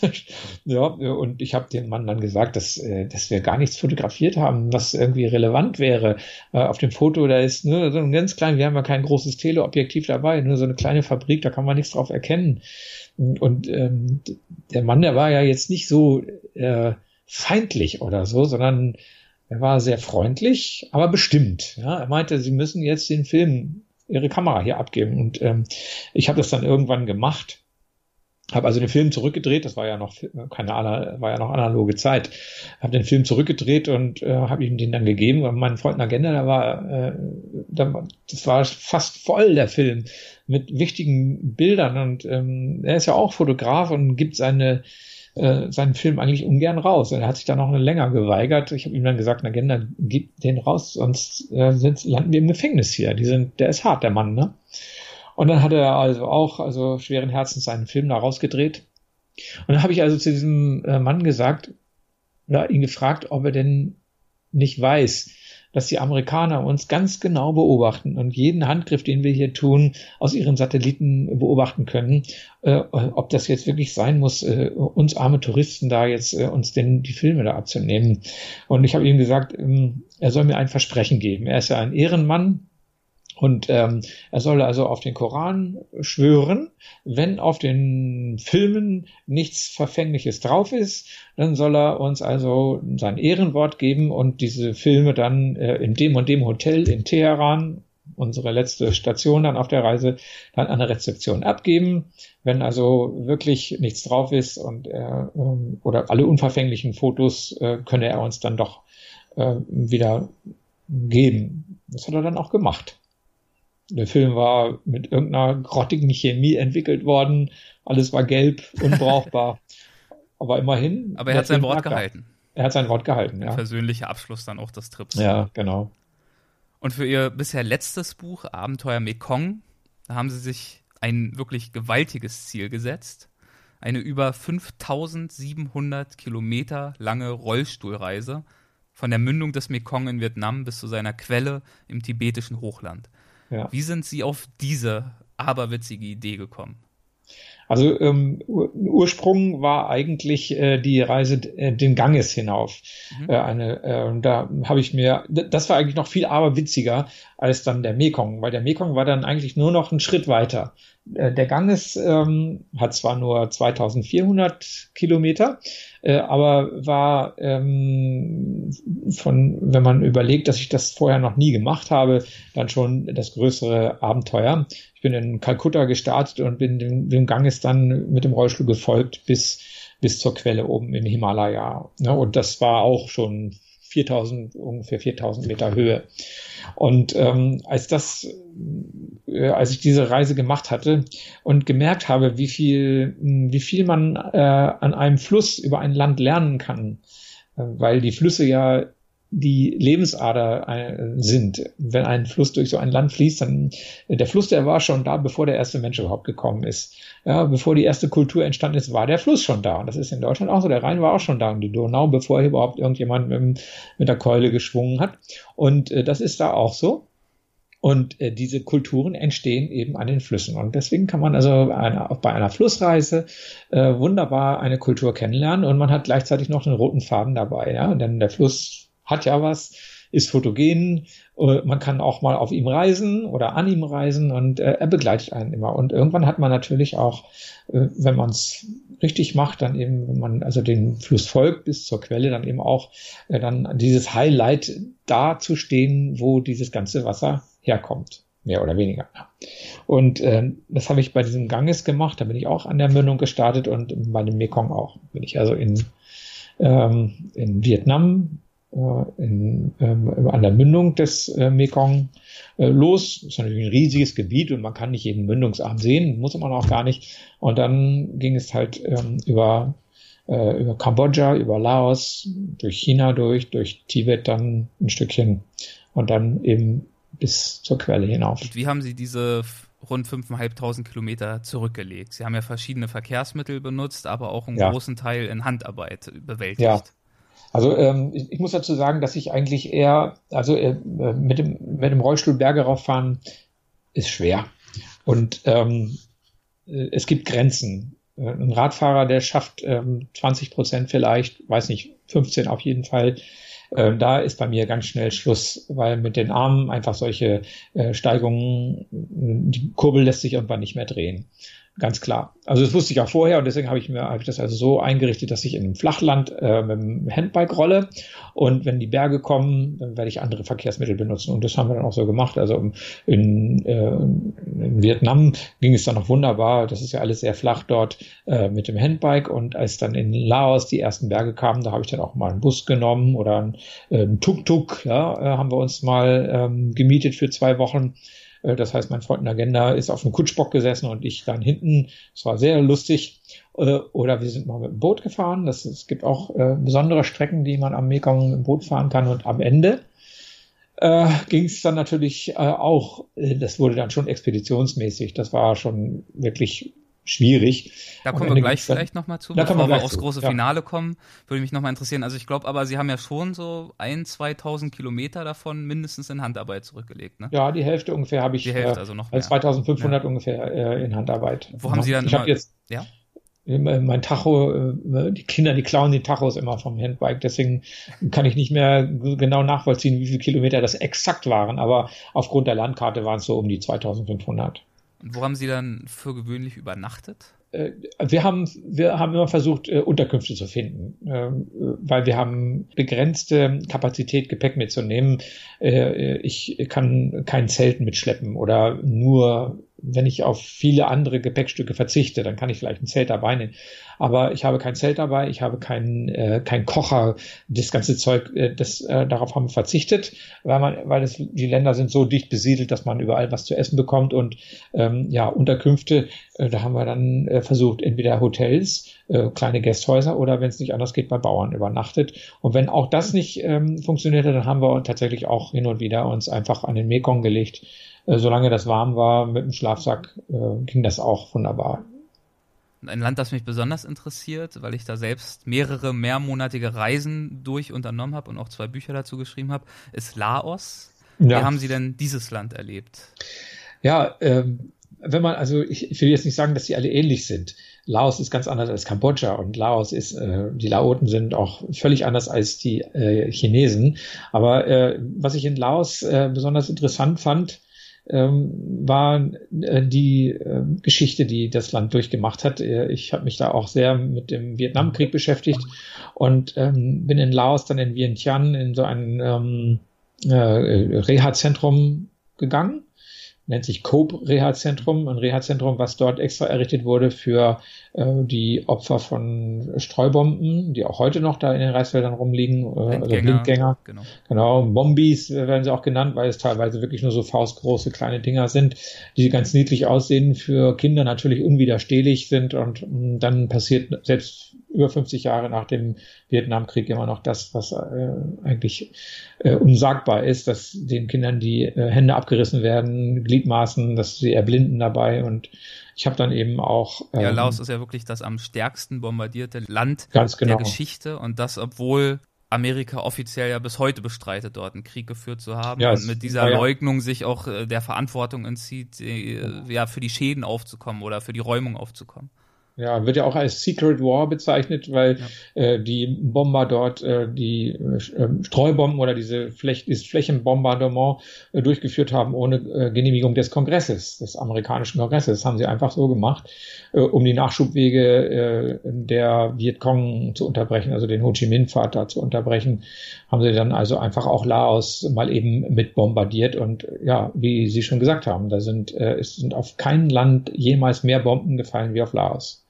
Das muss man auch wissen. Und wenn man dort herumreist, äh, muss man das auch wissen. Gut, also die meisten Leute, die werden auf Straßen bleiben, aber ähm, wer da äh, durch den äh, Urwald tappen will, der sollte eben auch wissen, dass man eben immer noch Blindgänger erwischen kann. Ja, und die Kinder, die erwischt es dann eben.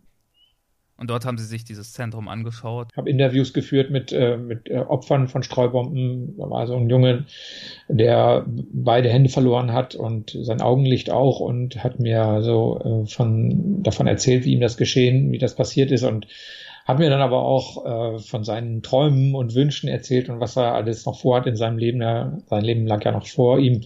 Und ähm, ja, und dass er tanzen kann und ähm, ja, und dass er damit auch Geld verdienen will. Ja, und das war schon sehr beeindruckend. habe auch andere dort getroffen, äh, Erwachsene, auch Leute, die, äh, also Bauern, die ihre Gliedmaßen verloren haben beim äh, Reissetzen, müssen ja in den Reisfeldern mit der Hand arbeiten, geht ja gar nicht anders.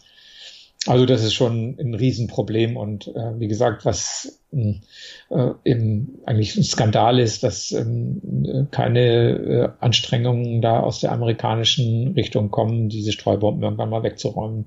Das machen NGOs, äh, Privatleute finanzieren das teilweise auch, die da also mit äh, Metallsuchgeräten da die, die Blindgänger aus den Eisfeldern holen.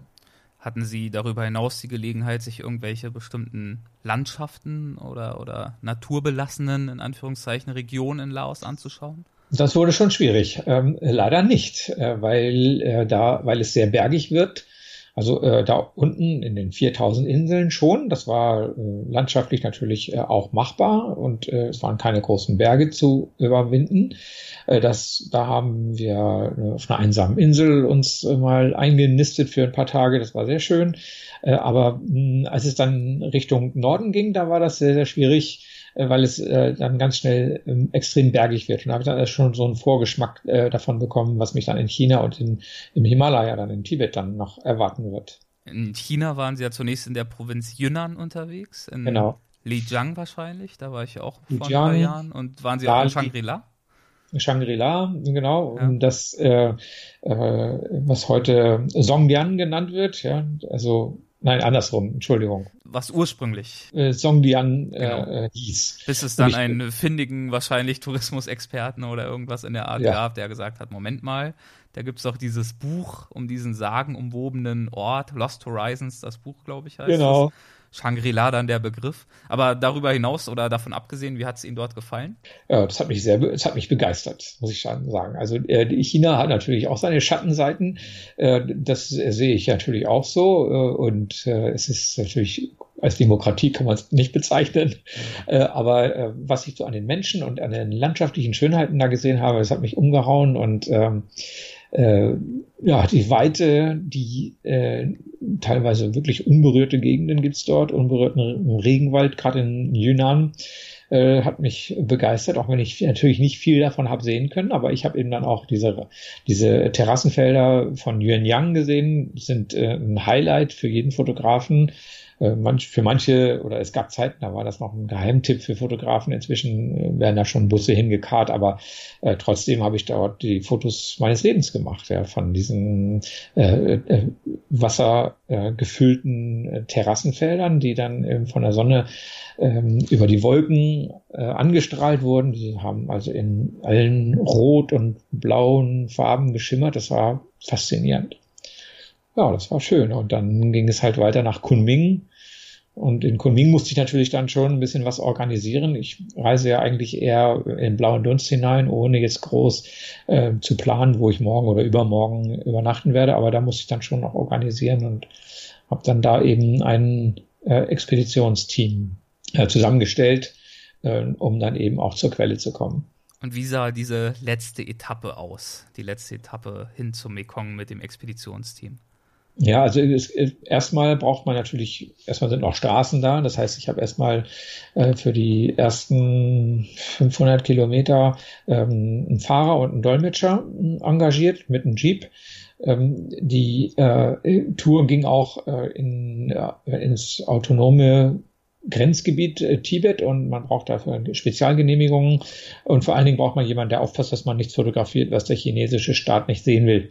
Also mu musste ich eben auch einen Aufpasser dabei haben, auch eben, der gleichzeitig als Dolmetscher fungiert hat. Mr. Hu, der war nett, nicht? Und ähm, also mit dem sind wir sehr gut ausgekommen. Und der Fahrer, ja. Und äh, das ging dann also bis auf 4700 Meter ungefähr oder 4500 äh, und dort. Das ist ja wirklich Ort, schon, da kriegt man schon mit der schon, Schnappatmung zu tun, gern auch mal mit ja, der Höhenkrankheit. Ganz genau, das merkt man schon, merkt man schon. Dabei ging das also noch ganz locker mit dem Jeep. Also das äh, ist halt so, da sind die Verhältnisse einfach anders. Und ähm, in Sadoi, das ist der letzte Ort vor der Mekong-Quelle, sollten uns dann ein, ähm, ein Expeditionsteam erwarten. Das heißt also neun Träger äh, sollten da auf mich warten und die sollten sieben Pferde dabei haben. Äh, die Pferde sollten beladen sein mit Sauerstoffzelten, mit Lebensmitteln für eine Woche äh, und dem ganzen Equipment, was man so braucht, auch Kocher natürlich, Kochgeschirr und so weiter. Die sollten da auf uns warten. Und mit denen wollten wir dann, wenn man mit dem Jeep nicht mehr weiterkommt, dann eben zur Quelle wandern. Die ganze Sache hat dann aber nicht so funktioniert. Es gab äh, ein Riesenproblem, denn es war Pilzzeit, ähm, äh, Pilzsammelzeit. Es gibt äh, in äh, Tibet den berühmten äh, Raupenpilz, auch Yaza Gunbu auf Chinesisch genannt und äh, der kommt nur zu ganz bestimmten Zeiten aus der Grasnarbe rausgewachsen und wenn der, wenn da Saison ist, dann stürzen sich alle in, ins tibetische Hochland, um Pilze zu sammeln äh, weil man damit reich werden kann, denn diese Pilze, die sind sehr selten und ihnen wird also eine ungeheure äh, Wirkung zugesprochen, angeblich potenzfördernd, Kranken, Krankheiten heilend. Und äh, ja, es wird sogar behauptet, dass die Sportler bei den Olympischen Spielen in Peking nur deshalb so viele Goldmedaillen gewonnen haben, weil sie vorher Yazagunbu gegessen haben. Also man kann sich vorstellen, die Dinger gehen für fünf Dollar über den Ladentisch für den Finder kann man sich vorstellen, dass die Leute da äh, alle ihren Job hinschmeißen in der Saison, äh, um Pilze zu sammeln. Und das war nun gerade die Zeit, wo ich da nun ähm, meine Expedition davor hatte. Das heißt, es war gar keiner da, weil die haben beim Pilzesammeln mehr Geld verdient als bei mir, äh, da als Träger zu fungieren. Und dann war das ein Riesenproblem, da jetzt in diesem Dorf äh, eine adäquate äh, Gruppe von Leuten zusammenzukriegen, die äh, dann stattdessen den Job äh, machen konnten. Es hat ein paar Tage gedauert und wir haben da tatsächlich auch auf der Straßenbau, äh, Baustelle im Straßenbau da Leute abgeworben, äh, die dann eben, denen ich einfach ein bisschen mehr Geld bezahlt habe, als sie da im Straßenbau verdient haben, die dann, die, die dann mit mir das machen. Und äh, so bin ich dann also mit äh, vielen Schwierigkeiten irgendwann tatsächlich kurz vor die Quelle des Mekong gekommen. Und wie kann ich mir die letzten drei, vier Tage vorstellen? Wie, wie lange waren Sie mit diesem Team unterwegs?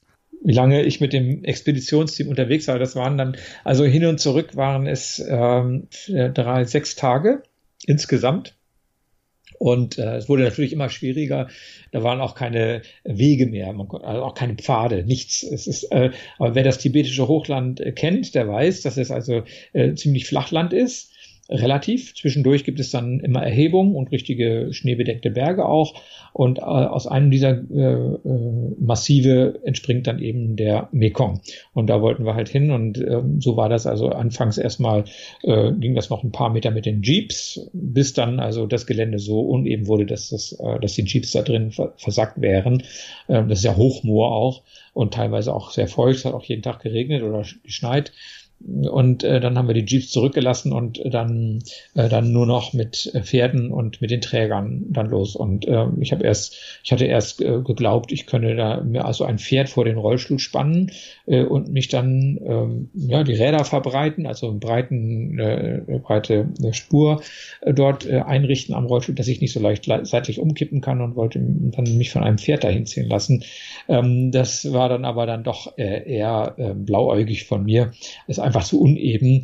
Und die Träger, die haben dann also kurzerhand meinen Rollstuhl auseinandergenommen unter mir. Ne? Die haben mich hochgehoben, haben dann die Räder abgebaut, haben zwei äh, dicke, fette Eisenstangen links und rechts äh, festgeknotet und dann jede Ecke ein Träger und dann haben die mich getragen. Also die Stangen unter den Rollstuhlsitz sozusagen? Wie ja, genau. Haben dann eine Sänfte draus gebaut. Wie eine sozusagen.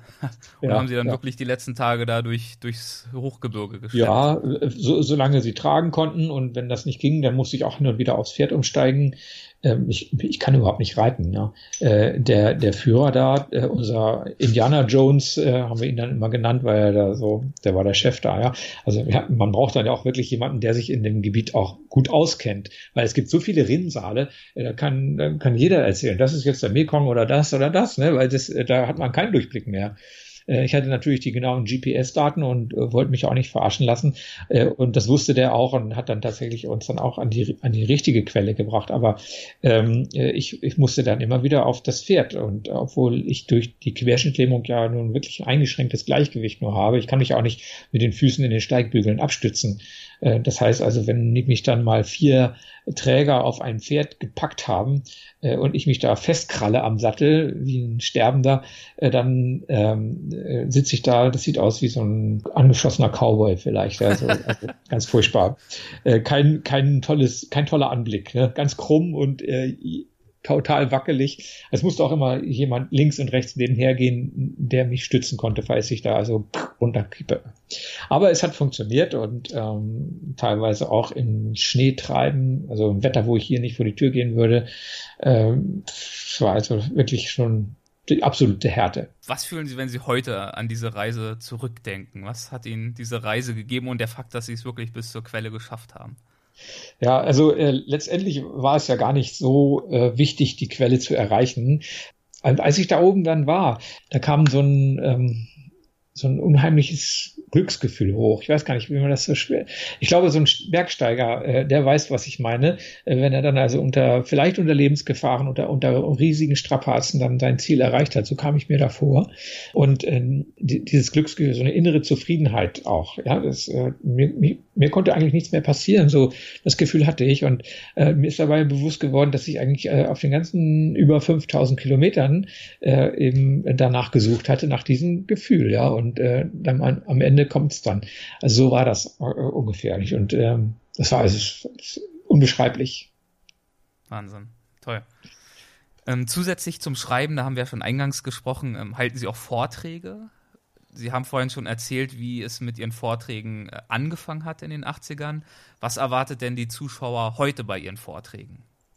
Ja, ich, äh, die Technik geht voran, das ist ganz klar. Und es gibt jetzt nicht nur Fotos, ein Klack, ein Bild, Klack nach das nächste Bild, sondern das äh, kann man als, ja, als Multivision bezeichnen. Also es werden mehrere ähm, Medien natürlich zum Einsatz kommen. Ich habe O-Tonaufnahmen, ich spiele natürlich auch Musik ein, wenn es passt. Äh, natürlich hochauflösende Fotos, ganz klar, und Videos auch. Und ähm, äh, bin jetzt auch auf der letzten Reise durch Myanmar mit einer Drohne unterwegs gewesen. Das ist inzwischen ja nichts Neues mehr, aber vor vier Jahren da habe ich damit das Publikum noch ganz schön begeistern können. Inzwischen wissen sie alle, wie das funktioniert. Muss ich jetzt auch niemandem mehr erklären. Äh, also man muss, äh, ich bin halt auch immer dabei, aber es, es ist trotzdem immer noch das Original oder die Originalart und Weise, wie ich sie damals gemacht habe, dass ich einfach äh, live äh, neben der Leinwand stehe, vor dem Publikum, auch jetzt mit einem Spot natürlich beleuchtet bin und meinem Publikum äh, äh, ohne jetzt ein Manuskript da vor mir zu haben, ähm, von der Reise erzähle. Und das ist eine, eine, eine, recht spontane Geschichte. Ich weiß äh, manchmal auch vorher nicht, wie so ein Vortrag verläuft. Da fallen mir manchmal dann auch äh, Anekdoten von der Reise ein, die ich dann einfach so einfließen lasse. Und das macht so ein Vortrag dann natürlich auch sehr lebendig. Ähm, wenn man, äh, wenn der Sprecher äh, nicht so einen vorgefassten Text hat, sondern äh, das versucht, und das versuche ich auch immer, doch immer spontan zu bleiben. Und ich kann mir vorstellen, dass es nach den Vorträgen viele Menschen gibt, ob mit Handicap oder ohne, die auf sie zukommen und kundtun, dass sie auch gerne ein solches Leben führen würden, als Reisender oder gar als Abenteurer. Was ja, sagen Sie denen ja. dann? Ja, ich sage denen, dass ich, äh, also dass ich das meinen Kindern eher nicht raten würde, äh, so ein Geschäft äh, zu machen, weil es, man ist selbstständig und man muss, man muss alle zwei, alle drei Jahre ein neues Abenteuer erlebt haben. Bisher hat das noch funktioniert. Aber äh, was, wenn man, wenn es mal, und es hat auch schon Reisen gegeben, die in Flop waren, die, wo ich viel investiert habe, wo ich nur Regenwetter hatte, äh, wo kaum äh, vernünftiges Fotomaterial dabei rausgekommen ist, wo ich nichts erzählen konnte. Das kann eben auch passieren. Ja? Und äh, wer sowas vorhat, der sollte sich das ganz, ganz genau überlegen und vielleicht noch äh, eine Zeit lang ein anderes Standbein nebenbei haben, wo er seinen Lebensunterhalt mitverdienen kann. Interessant, eine ähnlich vernunftorientierte Antwort hat auf die Frage auch in Folge 5 Michael Martin gegeben, so, der ja auch sehr erfolgreich ist als Vortragsreisender zu ja, diesen Themen. Kollege. Genau, er, er hat da auch eher vorsichtig gewarnt. Und da fällt mir auch eine Frage ein, die ich ihm gestellt habe. Würden Sie sich denn als Aussteiger in irgendeiner Art und Weise bezeichnen? Ein Aussteiger aus dem Alltag, ein Aussteiger aus einem geregelten Leben, so wird man ja oft wahrgenommen, wenn man diese Bücher und diese Vorträge schreibt und hält? Aussteiger auf Zeit vielleicht, ja, äh, das kann schon sein. Aber ähm, jetzt hier lebe ich ein total normales Familienleben. Ich fahre mit meiner Frau nach Frankreich in Urlaub. Wir übernachten im Hotel. Ähm, jetzt sind die Kinder so groß, dass sie nicht mehr mitkommen, aber als die noch kleiner waren, dann sind wir ganz normal an den Strand gefahren und haben die Kinder im Sand buddeln lassen. Ähm, und ähm, wenn dann äh, wieder eine Reise äh, stattfindet, aus der ein Vortrag oder ein Buch äh, entstehen soll, dann werde ich zum Aussteiger. Das ist dann richtig. Und was glauben Sie, sind die häufigsten Gründe, die Menschen davon abhalten, solche Träume zu verwirklichen oder zumindest aktiv zu verfolgen, wie Sie es tun? Das sind, das ist äh, die, äh, ähm, die Unwägbarkeiten auf, auf solchen Reisen. Ähm, was die Leute nach den Vorträgen am meisten äußern, ist, dass sie sowas nicht machen könnten, weil sie immer äh, wissen wollen, wo sie abends äh, ein Bett finden und wo sie was Vernünftiges zu essen kriegen. Und das ist bei mir natürlich nicht unbedingt immer der Fall oder ich weiß nicht, was für ein Bett ich bekomme und was ich zu essen bekomme, aber ich habe äh, bin noch nie, äh, habe noch nie wirklich Hunger leiden müssen bin nie verdurstet und ich habe immer irgendwo schlafen können. Manchmal natürlich klar mit Kakerlaken, Wanzen, Läusen, das kann schon mal passieren, aber doch relativ selten. Äh, inzwischen ist, ist die Welt auch sauberer geworden. Also in Indien, da muss man schon äh, wirklich suchen, wenn man da ein verwanztes Bett äh, doch, das kann schon noch passieren. Ne? Will ich jetzt nicht, will ich jetzt nicht so sagen. Aber nein, also äh, was die Leute eben am meisten abhält, ist die Unsicherheit auf solchen Reisen. Wenn die auf Reisen gehen, dann wollen die wissen, was passiert. Wir wollen wissen, was am letzten Tag der Reise passiert und wir wollen genau wissen, dass wir heile wieder nach Hause kommen. Und das weiß ich manchmal eben nicht. Was bedeutet es für Sie zu reisen? Was ziehen Sie aus Ihren Reisen? Ähm, Freiheit, ähm, die Gewissheit, äh, trotz der Querschnittslähmung ähm, Dinge tun zu können, die ich mir selber früher nicht hab zutrauen, zugetraut habe, äh, doch immer noch Grenzen überschreiten auch. Also Grenzen, die für mich nur Grenzen sind oder für Rollstuhlfahrer Grenzen sind. Für sie wären, wären manche Dinge ein einfacher Spaziergang gewesen, die, äh, Dinge, die für mich äh, einen absoluten Grenzübertritt waren. Äh, also wirklich Grenzen sind da immer sehr relativ. Und das bedeutet für mich Reisen und auch immer Neuland auch entdecken und eben auch meine Neugierde zu befriedigen. Auf Länder, auf Menschen. Wenn Sie mir eine Landkarte in die Hand geben, dann kribbelt's in den Fingern. Ich kann eigentlich Landkarten, darf ich gar nicht in die Hand nehmen. Dann buche ich gleich.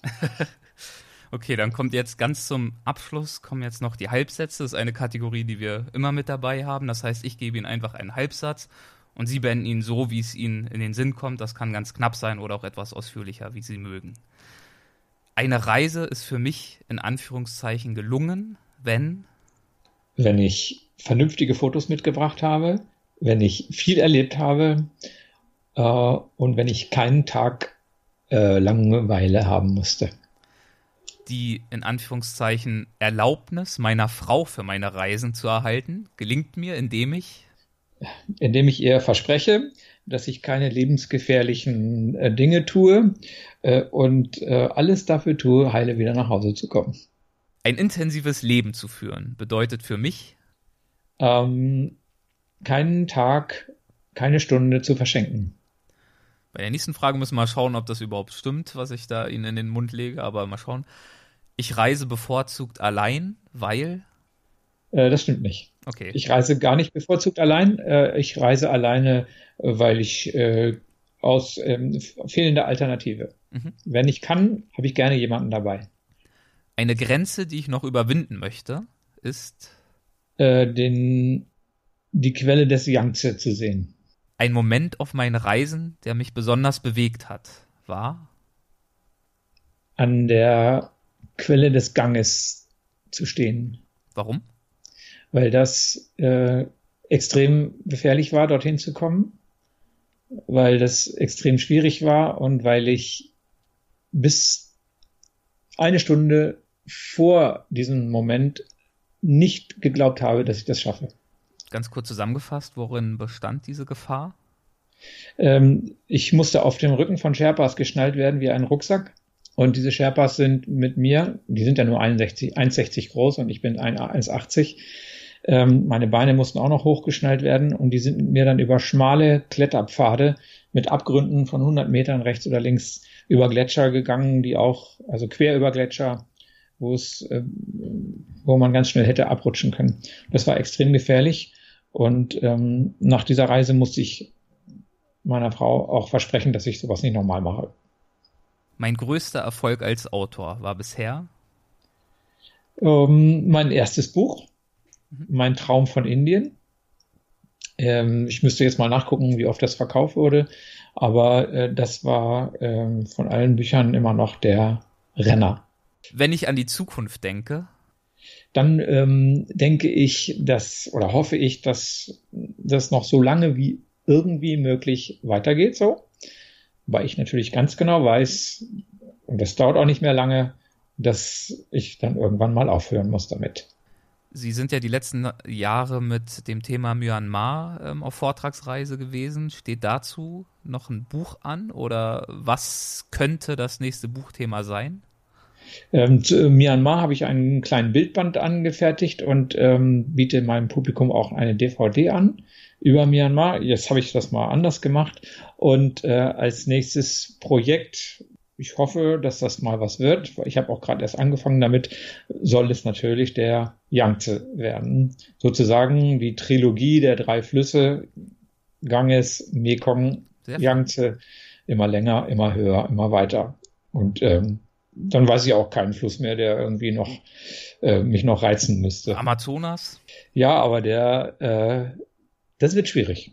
Am Amazonas zu reisen durch ein, quer durch den Dschungel, das ist schwierig. Dann, dann wahrscheinlich ich, eher auf dem Boot. Dann geht das nur auf dem Boot und äh, naja, auf dem Boot sitzen, das ist jetzt nicht so eine Leistung. Ja. Mal schauen. Zugegeben, okay. Da will ich jetzt aber, das ist äh, wirklich noch Zukunftsmusik. Ich muss erstmal erstmal den Yangtze erstmal mhm. mir vornehmen. Was assoziieren Sie mit dem Begriff Abenteuer? Ähm, ich habe ein Problem mit dem Wort Abenteuer, äh, weil äh, das einfach äh, ein bisschen inflationär äh, von den Medien äh, verwendet wird. Äh, deswegen sch schreibe ich das vielleicht mal auf ein Plakat drauf. Abenteuer, Abenteuer Mekong habe ich das genau, habe ich das genannt. Aber ähm, ich habe ein bisschen Problem damit. Ich benutze das eigentlich ungern. Also live auf Vorträgen benutze ich das Wort gar nicht.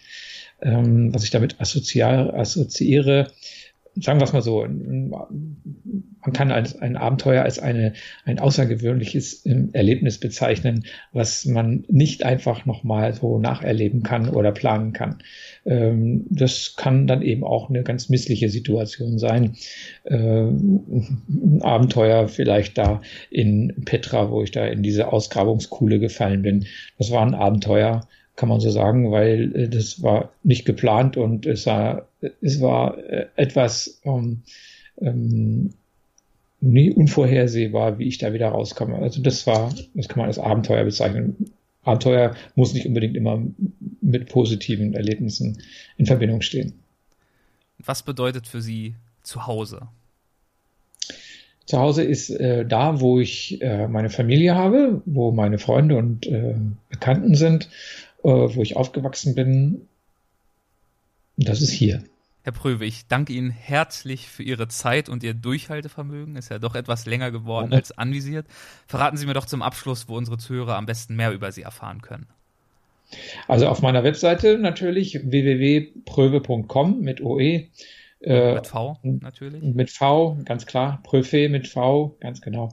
Ähm, aber wenn man ähm, googelt, ähm, Andreas Pröfe oder Rollstuhlreisen, dann stößt man auch ganz schnell auf meine Webseite, wo dann auch ab August die nächsten Vortragstermine auf meiner Seite dann eben auch verzeichnet sein werden, weil ich sammle im Moment noch die Tournee für die kommende Saison für äh, Herbst und äh, Frühjahr und äh, dann kann man auch schauen, ob in der Nähe vielleicht irgendwo was ist, wo ich auftrete. Ist schon absehbar, in welchen Teilen Deutschlands Sie unterwegs sein werden? Ich werde jetzt äh, vermehrt in NRW auftreten. Das heißt, ich habe eine größere Tournee durch äh, zwischen Köln und äh, Münster. Da komme ich dann auf alle Fälle auch vorbei. Mhm, ja, genau. Äh, das wird äh, aber erst im Januar mhm. oder im Februar sein. Äh, ansonsten habe ich jetzt mehr ähm, Termine im Norden und auch ein paar hinunter bis nach äh, Tirol. Auch in München und ähm, Garmisch und so weiter sind da einige Buchungen. Alles klar, dann vielen Dank und weiterhin viel Erfolg. Hat mir Spaß gemacht. Dankeschön. Das war Andreas Pröwe, mit dem ich wirklich schon lange sprechen wollte, weil ich, wie auch im Interview angedeutet, sein Orientbuch schon vor Jahren gelesen habe. Und da ich auch die Länder entlang des Mekong, von China über Laos bis Kambodscha ausgiebig bereist habe und auch in Indien unterwegs war, interessiere ich mich ganz besonders für die Themen, über die auch er seine Bücher geschrieben hat. Indien, Südostasien, Orient. Und weil er zusätzlich noch wirklich sympathisch ist, wie ich finde, hat mir das Gespräch großen Spaß gemacht. Und wie hat dir das Gespräch gefallen?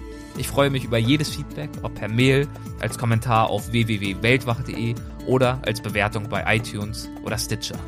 Wen würdest du denn gern mal als Gast beim Weltwach-Podcast hören?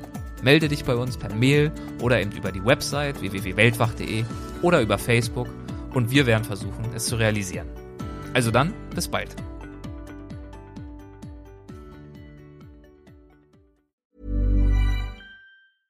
Ever catch yourself eating the same flavorless dinner three days in a row? Dreaming of something better? Well, HelloFresh is your guilt-free dream come true, baby. It's me, Kiki Palmer. Let's wake up those taste buds with hot, juicy pecan crusted chicken or garlic butter shrimp scampi. Mm. Hello Fresh. Stop dreaming of all the delicious possibilities and dig in at HelloFresh.com. Let's get this dinner party started. Hey, it's Paige DeSorbo from Giggly Squad.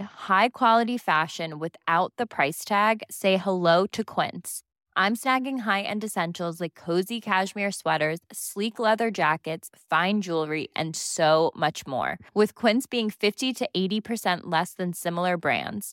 And they partner with factories that prioritize safe, ethical, and responsible manufacturing. I love that. Luxury quality within reach. Go to quince.com slash style to get free shipping and 365 day returns on your next order. Quince.com slash style.